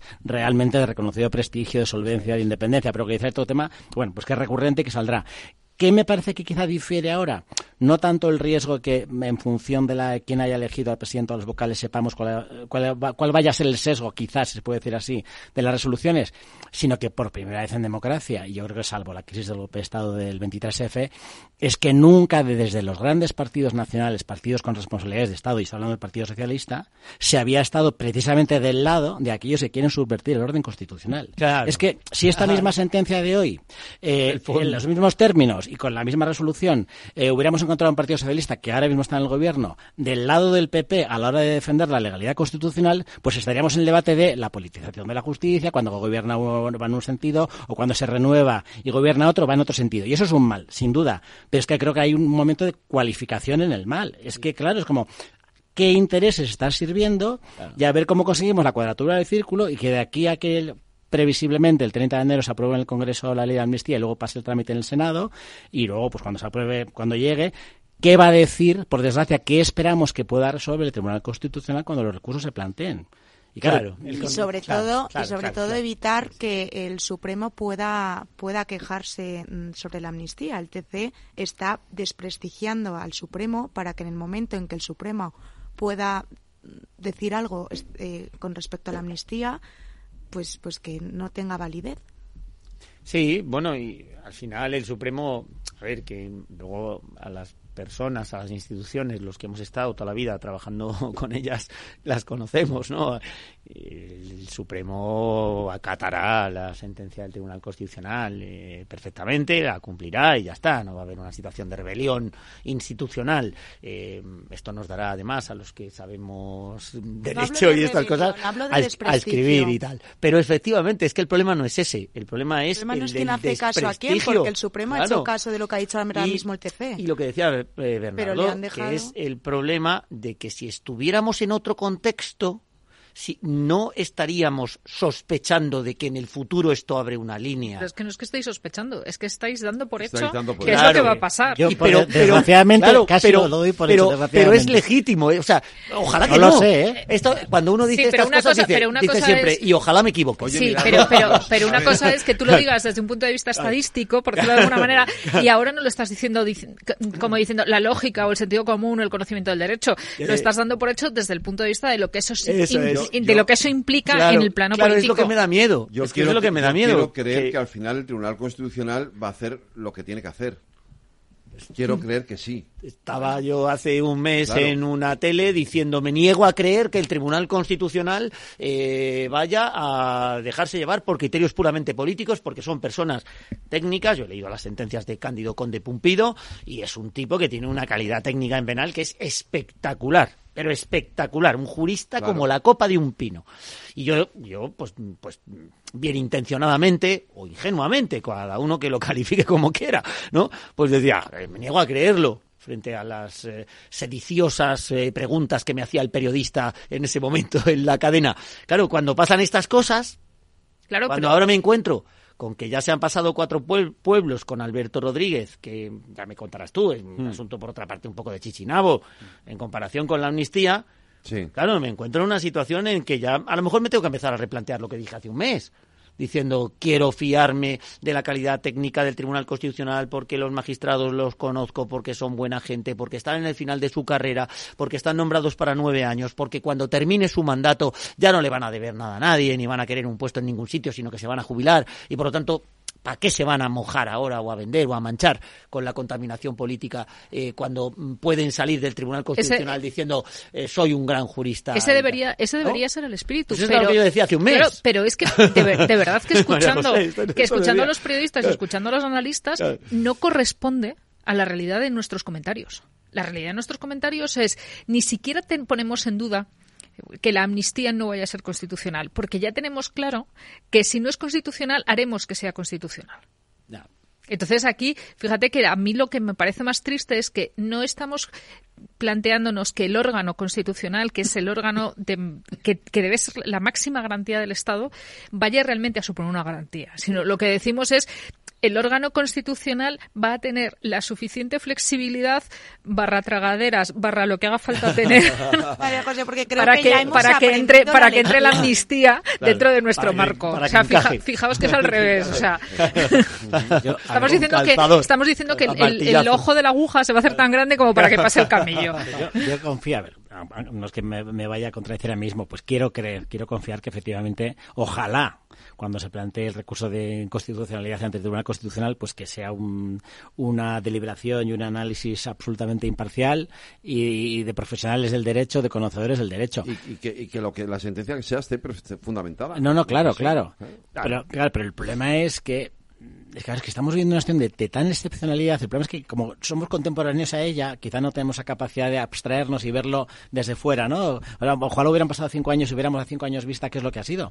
Pero es que lo que estamos viviendo es una crisis Ni constitucional en ver toda los regla. precedentes para poder basarse en ellos. Claro, es que no hay, es que no hay. Es una situación No tan, hay, no hay. tan excepcional, es que nunca se había planteado, es que ya el solo el plantear, pues mirar los razonamientos jurídicos, que eso tam- también va a tener un peso probablemente para aquellos que recurran, lo que han dicho hoy eh, los letrados de la Comisión de Justicia. claro, es que es un temazo, o sea, hoy, hoy está ahí el tema de los temazo, letrados. Claro. Y es que, claro, hay, hay un- una efervescencia justo en los momentos en los que estamos ahora mismo hablando, ¿no? De qué está pasando. Yo he recibido alguna que otra llamada de periodistas, pues para pedirme un poco mm, contexto de qué es lo que pasa, cómo sucede, quién es el competente. Los letrados son los de la Comisión de Justicia, Son no de son la Comisión de Justicia. no son los que llamamos los letrados de la mesa grande, ¿no? En, la jerga nuestra siempre hablamos de la mesa grande, que es la mesa del Congreso, y la mesa pequeña, pero que el, es la mesa de letrado, justicia. el letrado mayor sí que pertenece a esa comisión. El letrado mayor pertenece a la mesa grande. En la mesa pequeña, en la de justicia, en la de economía, en la de hacienda, en la de transición ecológica, están asignados unos letrados concretos y determinados, que son los que dirigen la tramitación del procedimiento una vez que el procedimiento se ha iniciado por la mesa grande. Entonces, en la mesa grande es donde se plantea siempre el problema de la constitucionalidad o inconstitucionalidad presunta o pretendida de una iniciativa legislativa. A mí me han tirado para atrás dos o tres de las que yo presenté. Lo pongo como ejemplo aquí. Yo planteé que los huidos de la justicia no se pudieran presentar a las elecciones. Y los letrados de la mesa grande, con el letrado mayor a la cabeza, me dijeron no, porque estás restringiendo un derecho constitucional. Yo me quejé, yo me quejé y dije, a ver, ¿por qué los letrados del Tribunal Constitucional se convierten en un pretribunal constitucional? Tú déjame tramitarlo, la gente que vote lo que quiera, me iban a votar que no, por otra parte, o sea, tampoco, tampoco que hubiera mucho riesgo, ¿no? De que yo, de que yo perturbara el sistema jurídico. Y después, si finalmente gano, se publica en el Boletín Oficial del Estado, y ya quien quiera que interponga un recurso de inconstitucionalidad, y ya el Tribunal Constitucional que se pronuncie. Pero en este momento tan previo, tan liminar.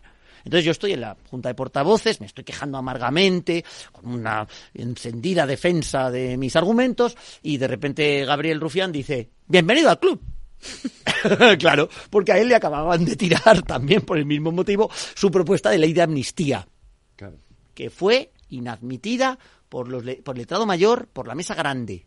Entonces, en ese trámite previo de admisión, podemos decir, a mí no me parece bien esto de inadmitir por inconstitucionalidad eh, una norma que plantee cualquier grupo parlamentario, incluso Esquerra Republicana de Cataluña, los malvados independentistas. No me parece bien.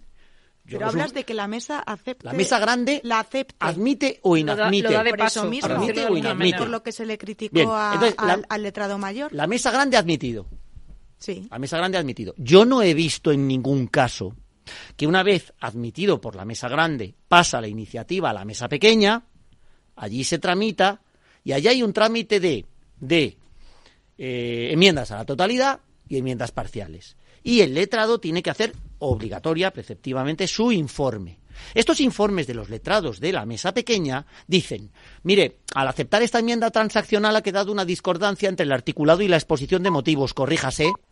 Mire, es que entre el artículo 46 y el 15 hay una discordancia en el contenido porque uno dice una cosa y, la otra, y el otro dice la otra. O, por ejemplo, en tercer lugar, muy típico, verá, es que donde usted ha tramitado esto, aquí hay un concepto que sería no de ley ordinaria, sino de ley orgánica. Desdóblese. Ah, Pero en la mesa pequeña ya no se habla de la El admisión. mundo es que precisamente. Esto lo- es la primera vez que lo veo. Por supuesto, porque también es la- lo, lo noticioso, no es que ahora los letrados se opongan, lo noticioso fue cuando el letrado mayor, al que cambiaron en el momento preciso, Claro. admitiera Fernando con Fernando los- Galindo, su seguro servidor. Su- Fernando Galindo, su Lo- seguro servidor, su pues esclavo. Es lo que digo, que lo Claro, sorprendente claro. fue que en aquel momento, bajo Pero esto- las mi- lo- el mismo texto que presentaron hace dos años o un año anterior, él lo admita. anterior. Ahí fueran lo noticiable, que Era un ahora señor. los, los, los letrados, Claro. perdona, mm, digan que no, que puede Pero tener, esto, que ni siquiera no. han dicho que sea inconstitucional, dicen que podría no serlo, pues normal. Es que yo, es que pues yo, normal, es el que hay que titular de mañana eh, de esta noticia lo llamaría, perdonadme que no soy periodista, la rebelión de los letrados. Porque es que esto no ha pasado, es que esto no pasa. Es Es muy que- raro lo que ha Pero, que lo que no, no pasa pero lo que no pasa ya no es eso, Claro, sino que el otro lo hay- admita. Hay dos letradas, me han dicho que son dos mujeres que están en la eh, Comisión de Justicia. No sé si son las mismas personas que estaban cuando estaba yo en la Comisión de Justicia, porque yo tenía a una mujer y a un hombre, a un señor y a una señora, y a un chaval, porque era un chico joven, muy majo y muy buena persona, eh, que eran los que hacían estos informes. Mm, esto que ha pasado es eh, inaudito, es novedoso, eh, que los letrados que están en la comisión respecto al previo trámite de admisión que ha aprobado la mesa grande digan puede ser inconstitucional, obviamente que puede ser No, no. inconstitucional. Y las cargas, y las cargas de profundidad que tiene. me, queda, me, fijáis- me he quedado alucinado, no me lo, no daba crédito cuando me ha llamado el primer periodista para preguntarme, digo, pero ¿cómo? ¿Pero cómo? Que si os fijáis, yo, yo he leído la noticia más o menos, no he leído el informe, no sé si ha habido acceso público al mismo, pero ya son los No titulares. son públicos los informes eso, de la no, no comisión. Por eso, por eso, por eso. que reparte por el eso. presidente cuando él quiere. Y al Claro. parecer lo ha repartido después de haber terminado el plazo Pero- de la pero si os fijáis- a todo eso eh, Es tremendo también se esto. supone Si os que no es obligatorio hacerlo antes, Claro, no, no es obligatorio, no es obligatorio. Es No es obligatorio, pero no sé si suele ser habitual. Suele no. ser habitual hacerlo antes para que todos los portavoces, por una razón de Pero tal, de hecho estaba hecho hace cuatro meses. Hace, No, hace seis días. seis Hace días. seis días. El 10 de Pero enero. también- es bastante y descortés. La idea lo de la carga de profundidad que quería, que quería decir días, es que, claro, no es que diga hay visos de inconstitucionalidad, hay un riesgo de inconstitucionalidad, no es que lo especifique concreta, y es que habla cosas tan serias como afecta al principio de igualdad, afecta a la seguridad jurídica, afecta a la división de poderes, a las funciones de los órganos constitucionales.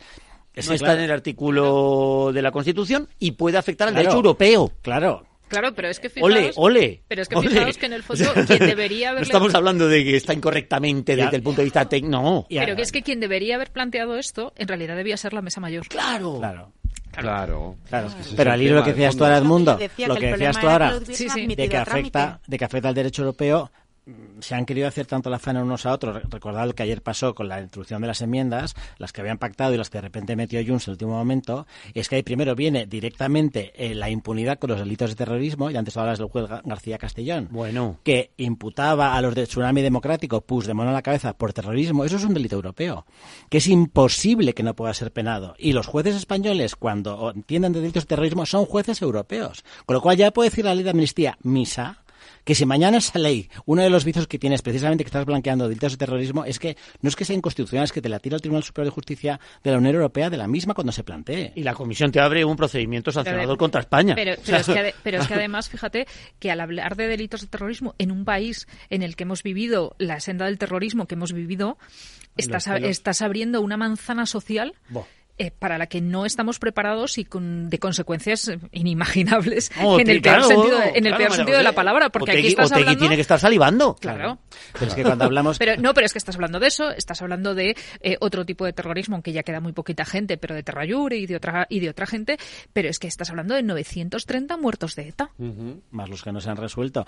Y el problema es que cuando yo me empecino con lo de, por que vuelvo a mi libro, con lo de la crisis constitucional que están sufriendo, institucional y constitucional, es que claro, más allá del daño moral que supone el hablar de delitos de terrorismo que se puedan blanquear, es que es que eh, si tú estableces una ley de amnistía, que en el fondo es una ley de impunidad, ¿tú con qué cara le dices a Bildu que si tú puedes perdonar el terrorismo de tsunami democrático, democrático, si puedes perdonar la malversación de fondos públicos, Mira, el si puedes aceptar un golpe de Estado, ¿Cómo no vas a perdonar a los terroristas ahora, ahora que ETA ya no mata? No, pero el argumento, te lo han dado, no, no, pero el argumento te han dado que aunque están imputados por terrorismo no tienen delitos de sangre y quieren establecer. no, no, yo, no estoy no, digo que esté de acuerdo, digo que esa es la, la gran distinción o, donde van a intentar meterlo debajo de la alfombra porque va a ser, sí, bueno, están condenados por delitos de terrorismo. Para empezar, la imputación de terrorismo en el caso del, de, de, lo que pasó en, con, con Junts y lo que pasó es muy concreta porque es una persona que fallece en una terminal del aeropuerto. O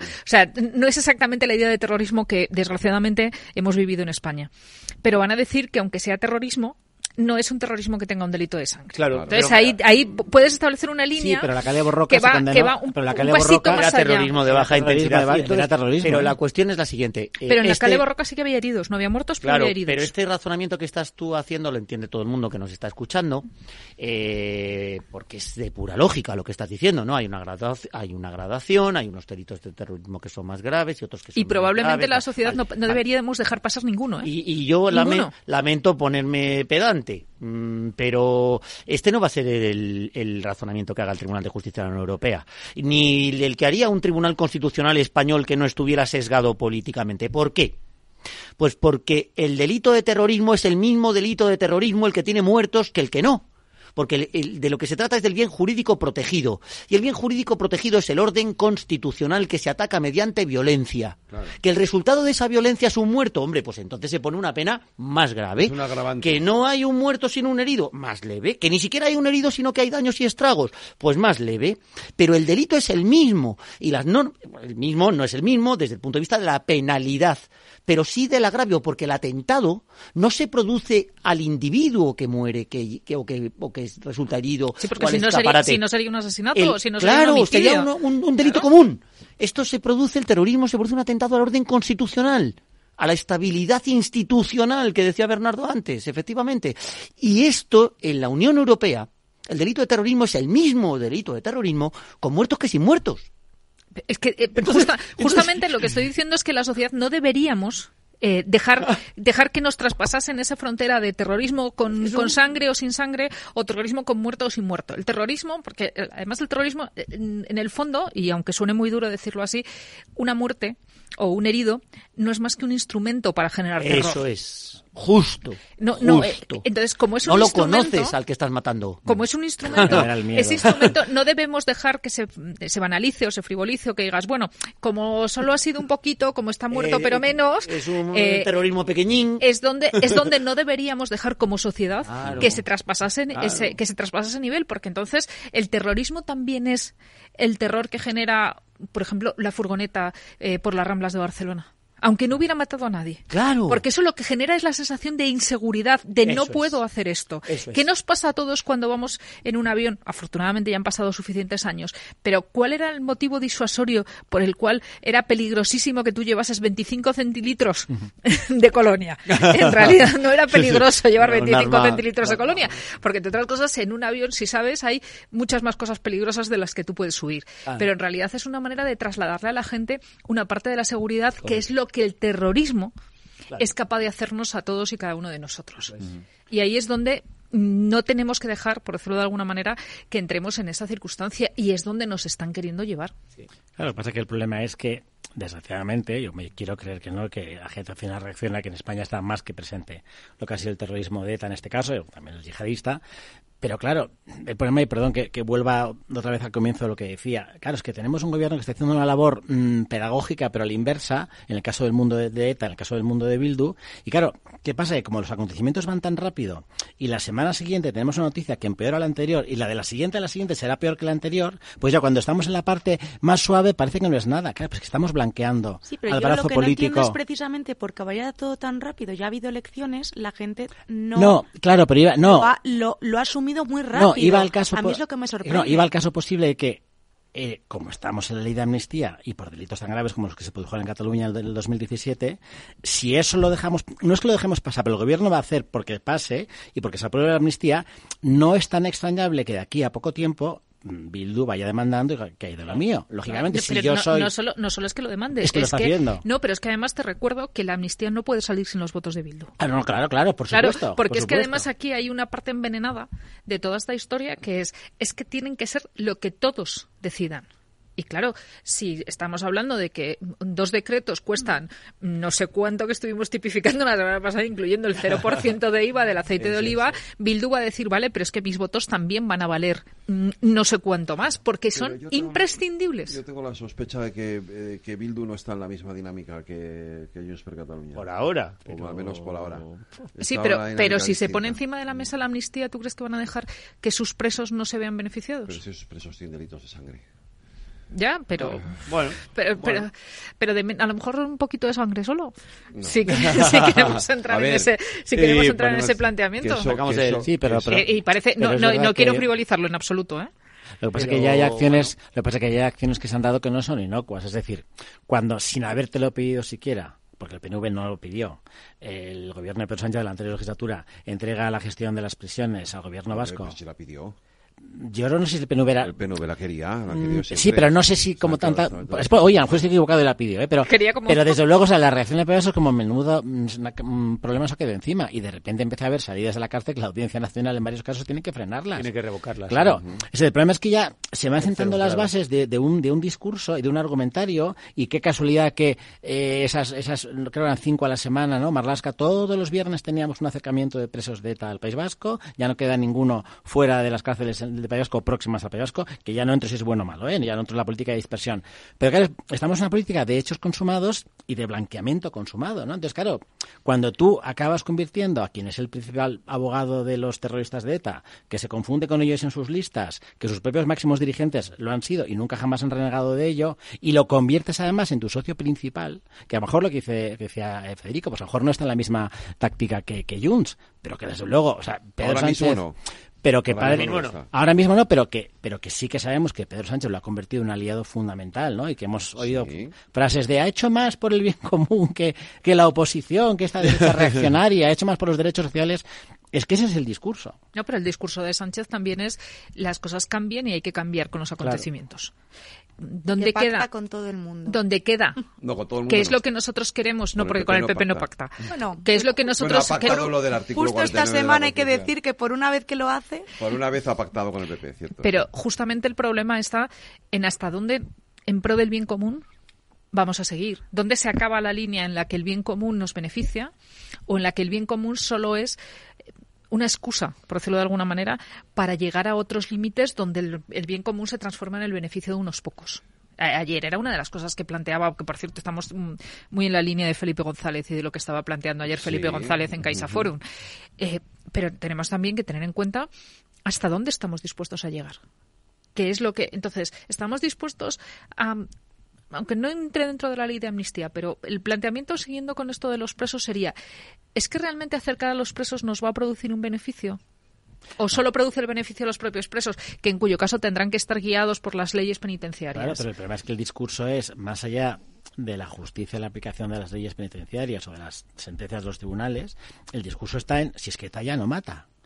Entonces, como ya no mata, ya claro, sí, pero lo he hecho más dentro de tele, sí, ETA ya no mata, Pero es que estamos... No, barra libre. Claro, pero es- ETA ya no mata, pero Franco está más vivo que nunca. Es el comodín permanente cuando sale. Hace 48 años ya casi que murió. Pero, pero, el, pero el problema viene cuando nosotros estamos dispuestos a plantearnos que en pro del bien común se puede hacer cualquier cosa. Pero o sea, el fin justifica, el fin justifica los medios. Y entonces eh, nos hemos enfrentado, por ejemplo, ayer al, margen de la discusión de si 180001 entra o no entra la, la enmienda, por ejemplo, ampliarlo hasta noviembre del 2011.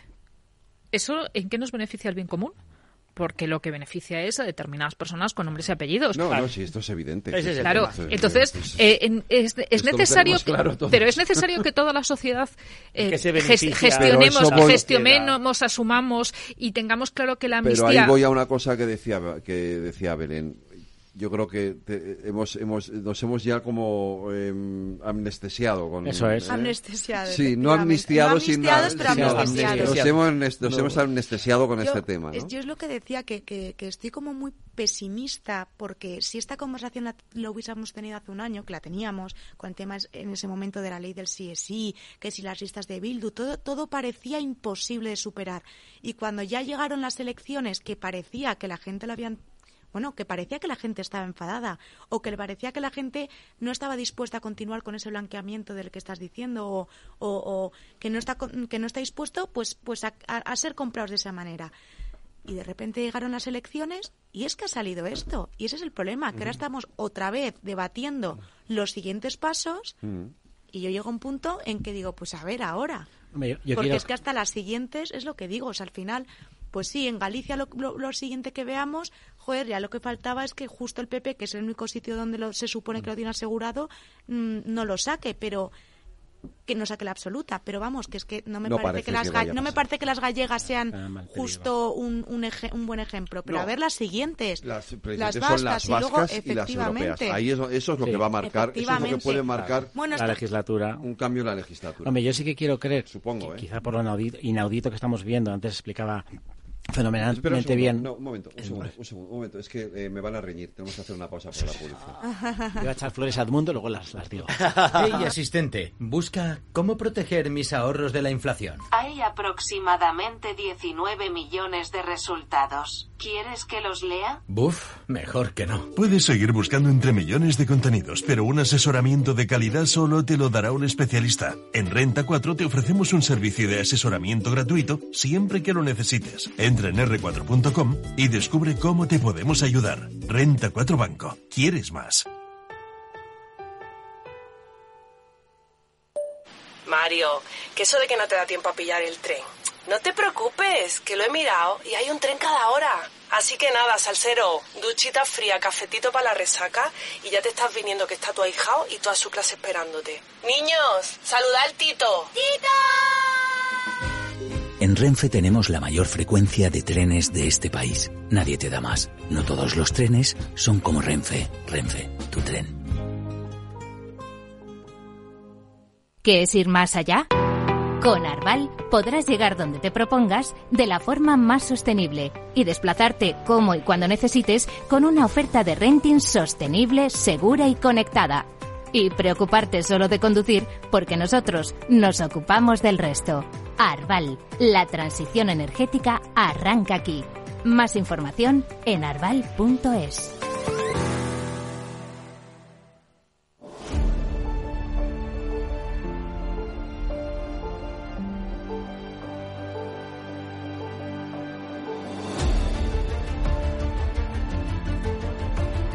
A ver, Bernardo, que le vas a echar flores al mundo y luego os pregunto Sí, por de- Podemos. decía, decía que, eh, refería un poco al ina- inaudito que estamos viendo. Ahora Belén era pesimista y yo creo que, bueno, pues parte con razón, ¿no? Lo que estamos viendo, pues es- tiene mu- muchos elementos para poder ser pesimistas, pero yo quiero ser optimista, o sea, a pesar de todo, quiero eh, esperar que las cosas no, no vayan a peor, sino que vayan a mejor. Antes explicaba el mundo fenomenalmente bien lo inaudito y lo inédito de que los letrados de la Comisión de Justicia, una vez que ha pasado el trámite de la mesa grande, que es la mesa pequeña, explicándolo malamente, Ah. eh, de repente hablen de la inconstitucionalidad o la posible inconstitucionalidad del proyecto de ley, yo creo que también hace ver que estamos viviendo un momento tan excepcional, o sea, tan, tan delicado, tan peligroso, ¿no? Que quiero creer que, bueno, pues puede haber una cierta reacción. Yo no sé si en la opinión pública, eh, no sé si en aquellos órganos todavía no tan directamente contaminados con el peligro de que se contaminen. Eh, estos días también hemos visto eh, cómo el gobierno no las tenía todas consigo a la hora de defender esa famosa cesión de la inmigración. Hemos visto unos discursos completamente eh,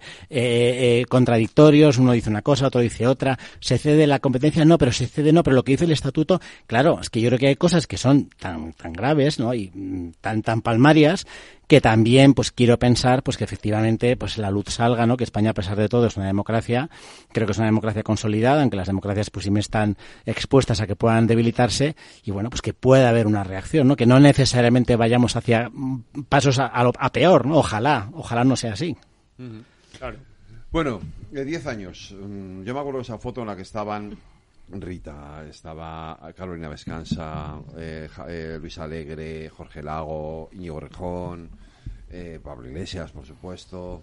No queda ninguno. Bueno, Pablo Iglesias sí. los sus cosas, no queda, y Monedero. Y, sí, los dos únicos. Se queda, bueno, Monedero de aquella manera también, porque. pero ya no queda ninguno. O sea, Espinar. Espinar, Ramón Espinar. Bien, ha ido. Sí, sí. Todo, todo, todos los que estaban. Bueno, Rita todos, sí que todos, sigue. Rita Maestre. Bueno, pero siguen más Madrid. No, pero siguen en, más Madrid. en ayuntamiento, Sí, claro. pero no, sí. pero quiero decir que no Podemos. Y por cierto, no, Podemos ¿y. Echenique? Y lo dejó no dejó el escaño dejado y dejó también. Pero ¿y ahora dónde está?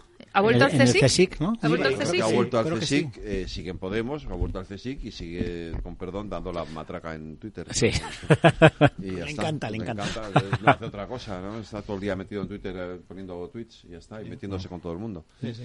Y diez años después, ¿qué ha pasado? Diez años. Yo, yo pensando en Podemos sin querer, bueno, pues he pensado, niña. he pens- yo era una niña y he pensado directamente en Vox y pienso, jolín, de aquella nueva política Sí. que con perdón eh, era estaba también Ciudadanos. Sin perdón, sin perdón. Sin perdón, pero Me bueno. han expulsado, o sea que- bueno, pues entonces sin perdón, Ciudadanos, que era la nueva política y, y su fracaso, precisamente. mm, un nuevo partido político, Entre- por cierto, si nadie lo Podemos- sabe, que voy a montar un nuevo partido político. ahora lo No vendemos. nos ahora lo no vendemos. nos habías dicho nada. esperamos más noticias esperamos más noticias Ahora lo vendemos, pero Venga, venga. básicamente que este puede ser un El poco... mundo es que ha hecho doblete y lo ha contado hace media hora. No, he de recordar que lo contó aquí en, en primicia, ¿no? Aquí, aquí, sí, sí. Que me acuerdo que estaba, bueno, Pero que es simplemente que, llamativo- Vo- que Vox justo eh, podría mirarse en ese En el espejo, espejo de teniendo en Podemos, cuenta que Podemos, Ciudadanos, pues eh, supusieron el, el fracaso de esa nueva política. ¿No te da y un justo poco- Vox ahora mm, todavía se mantiene con, con poco fuelle, pero precisamente ahora está atravesando su propia crisis que en una semana tiene su... ¿No te Su parece asamblea, a ti que tú estás también ahí en primera fila viendo las cosas que pasan en el día a día, ¿no? En el Congreso de los Diputados y, bueno, pues como sois los periodistas parlamentarios, ¿no? Que estáis ahí muy metidos y estáis en el bar y, y habláis con la, bar. ge- con la gente. es, muy, es donde se Es que es donde estáis es donde se vosotros, encuentra hay que ir a la noticia. fuente. Claro, no, no es una crítica, al contrario, es una labor magnífica sí, sí, de sí. Curiosear y poder publicar cosas y El enterarse bar de cosas. el sitio de las El bar es donde noticias. están No todos, te queda claro. nada. En el Congreso de los Diputados y en el barrio donde vives. Ahora la gente fuma menos y, ya no sale al patio. Claro, ¿y no te parece, y no te parece que lo de Vox va como, a mí me da la sensación, y a lo mejor es una impresión puramente subjetiva, eh, que va como más rápido? O sea, como que el desmoronamiento, el derrumbe, eh, los cascotes van cayendo del edificio con más rapidez que en el Precisamente. caso de Podemos, que- que es Precisamente, por lo yo que se creo que ha inicia un año, en un año. Y en el así. caso de Ciudadanos, ¿dónde va a parar? Si Ciudadanos eh, celebramos eh, hace no sé cuánto el Yo creo que desde Macarena Olona no han ¿no? levantado cabeza. Desde la marcha de Macarena No. Olona no han levantado cabeza. pero ese- porque es- luego fue eh, que sí, claro, lo, lo peor, ¿no? Lo de Espinosa, que creo que es lo que más le, le ha podido hacer daño. Por cierto, os cuento una... Por supuesto. Cotilleo. un Sí, sí. cotilleo. Cuenta. Salseo. Se quiere, ir al, se quiere ir al PP. No, Iván. Sí, claro. Sí. No, no lo puedo creer. Sí, sí, sí, quiere ir al PP y además quiere ir a las europeas en el, por el- con, el- con la lista del PP, claro. Me imagino que el PP le van a no me decir... sorprende. el O PP sea, le van- que me le van parece decir- que- Van a decir que lo sienten mucho, pero que como que no, ¿no? Y además, Venga, yo cuento claro, otra, sería, yo cuento sería un otra. poco raro Bueno, a lo mejor a Ayuso le gusta él, él en el PP y su mujer de portavoz de, De de- de- Vox en la, en la comunidad sería un poco raro. Hombre, yo creo pero- que estarán ir alineados en ese sentido, ¿no? No No, creo eh. que uno se quede en Vox y el otro en PP. Me, me Bueno, pero, pero luego se puede ir lo que dices con Ayuso, que está Claro, mucho más es- es lo cerca. que digo yo. Ya Claro. que, fíjate, ya que... A ver, cuenta tú la otra, la sí, otra. Sí, sí, no, la reflexión es que, que ya a ver, que esto tampoco tiene por qué ser así, pero que el hecho de que un matrimonio esté en el mismo partido, ¿sabes? Mm, No, que podrían estar diferentes. eh, mira. Pues es Mira. como, no sé, como que al final parece como que uno tiene que correr la suerte del otro, ¿no? Y cuando a lo mejor cada uno tiene su forma de ver las cosas y, claro. y de hacer su política, pero claro, si es un matrimonio, pues, pues ya los metes como en el mismo pack, ¿no? Iván, con el que yo me llevo muy bien y, y hemos pasado momentos muy divertidos en el Congreso de los Diputados y además como, y también lo digo claramente, como era imposible negociar nada con Javier Ortega Smith, porque, porque es un tipo que nunca tienes tu razón y siempre la tiene él, con Bueno, lo cual que. Es- vas a parlamentar mm, en el Parlamento con Javier Ortega Smith, con alguien que siempre tiene razón.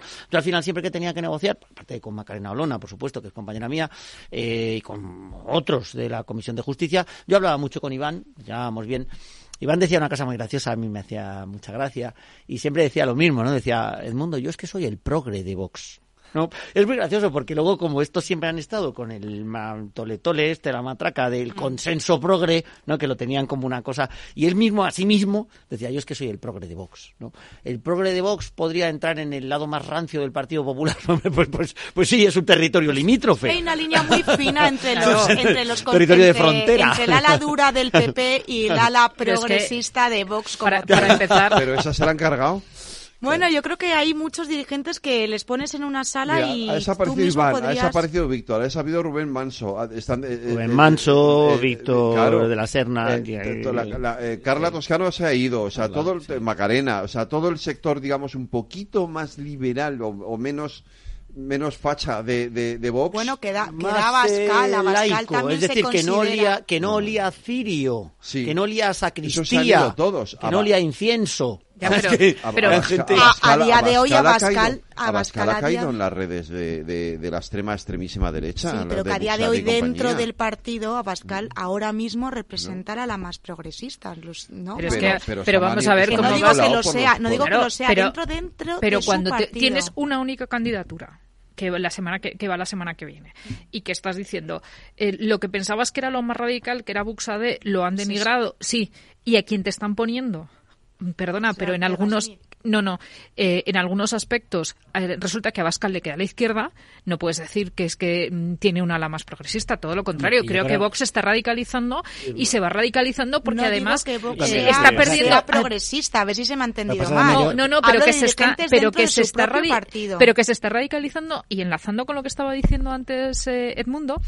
Primero, eh, cada revolución tecnológica va, va un poco más rápido que la anterior y yo creo que cada caída del partido va un poco más rápido que la anterior, ¿sabes? Se, va- se van acortando los tiempos, se van acortando los tiempos de asunción de los nuevos pa- de los nuevos criterios. Pero además en el caso de Vox es que Vox tenía un montón de gente que naturalmente pertenecía al Partido Popular, que con Casado se habían encontrado huérfanos, que no sabían dónde poder estar y que habían dicho, bueno, pues yo con un Vox, que era por ejemplo el ejemplo de Macarena Olona, con un Vox que no me viene eh, con los lo- con los planteamientos más extremi- más extremistas de la religión o lo más cercano al yunque, sino que de lo que me está hablando es de un liberalismo extremo, que es lo que en el fondo hemos tenido en Madrid durante mucho tiempo con Esperanza Aguirre y con políticas tipo Esperanza Aguirre, bueno, pues en el fondo puedo estar con ese Vox amable.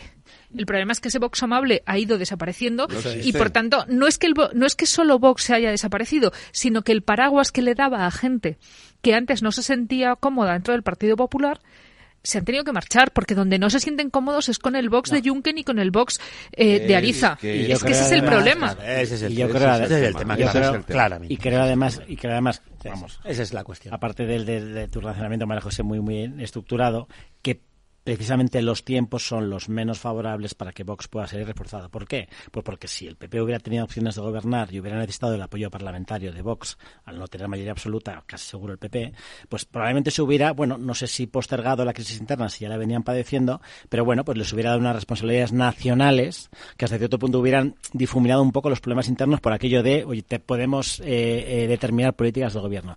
¿Qué pasa? Que yo creo que ahora mismo en el centro derecha, pues probablemente haya un cierto movimiento de voto refugio al PP, ¿no? Por lo que estamos viendo que puede haber, eh, pues una masa de votantes de Vox que a priori seguirían votando a Vox en otras circunstancias y que quizá en estas, pues a lo mejor la crisis que se está viviendo en España haga que Eso precisamente sí que se va a poder reflejar en las gallegas, porque Claro. siendo justo Vox que se vaya a presentar, aunque no vaya a Vox, sacar... Vox en Galicia es Por eso mismo, Ah, pero se va, a poder ver, se va a poder ver quién realmente, mm, porque Vox si se presenta en Galicia es porque dice que aunque sepa que no puede, no tiene por qué sacar un escaño, porque aspira solo a un escaño, dice que no puede dejar de dar la oportunidad de quienes quieren votarle, solo, o sea, no, no puede perder esa oportunidad de decir, oye, ahí tenéis al PP. Pues no, pues Pues quien me quiera claro, votar, pues me claro, vota. porque un partido político está para Es presentarse a las legítimo, elecciones. es legítimo, pero, a no, veces sí. es, es, mm, Cansado de decir es esto respecto a contraproducente, pero ¿no? O sea, escucha, que es legítimo, pero que ahora ahí será donde se verá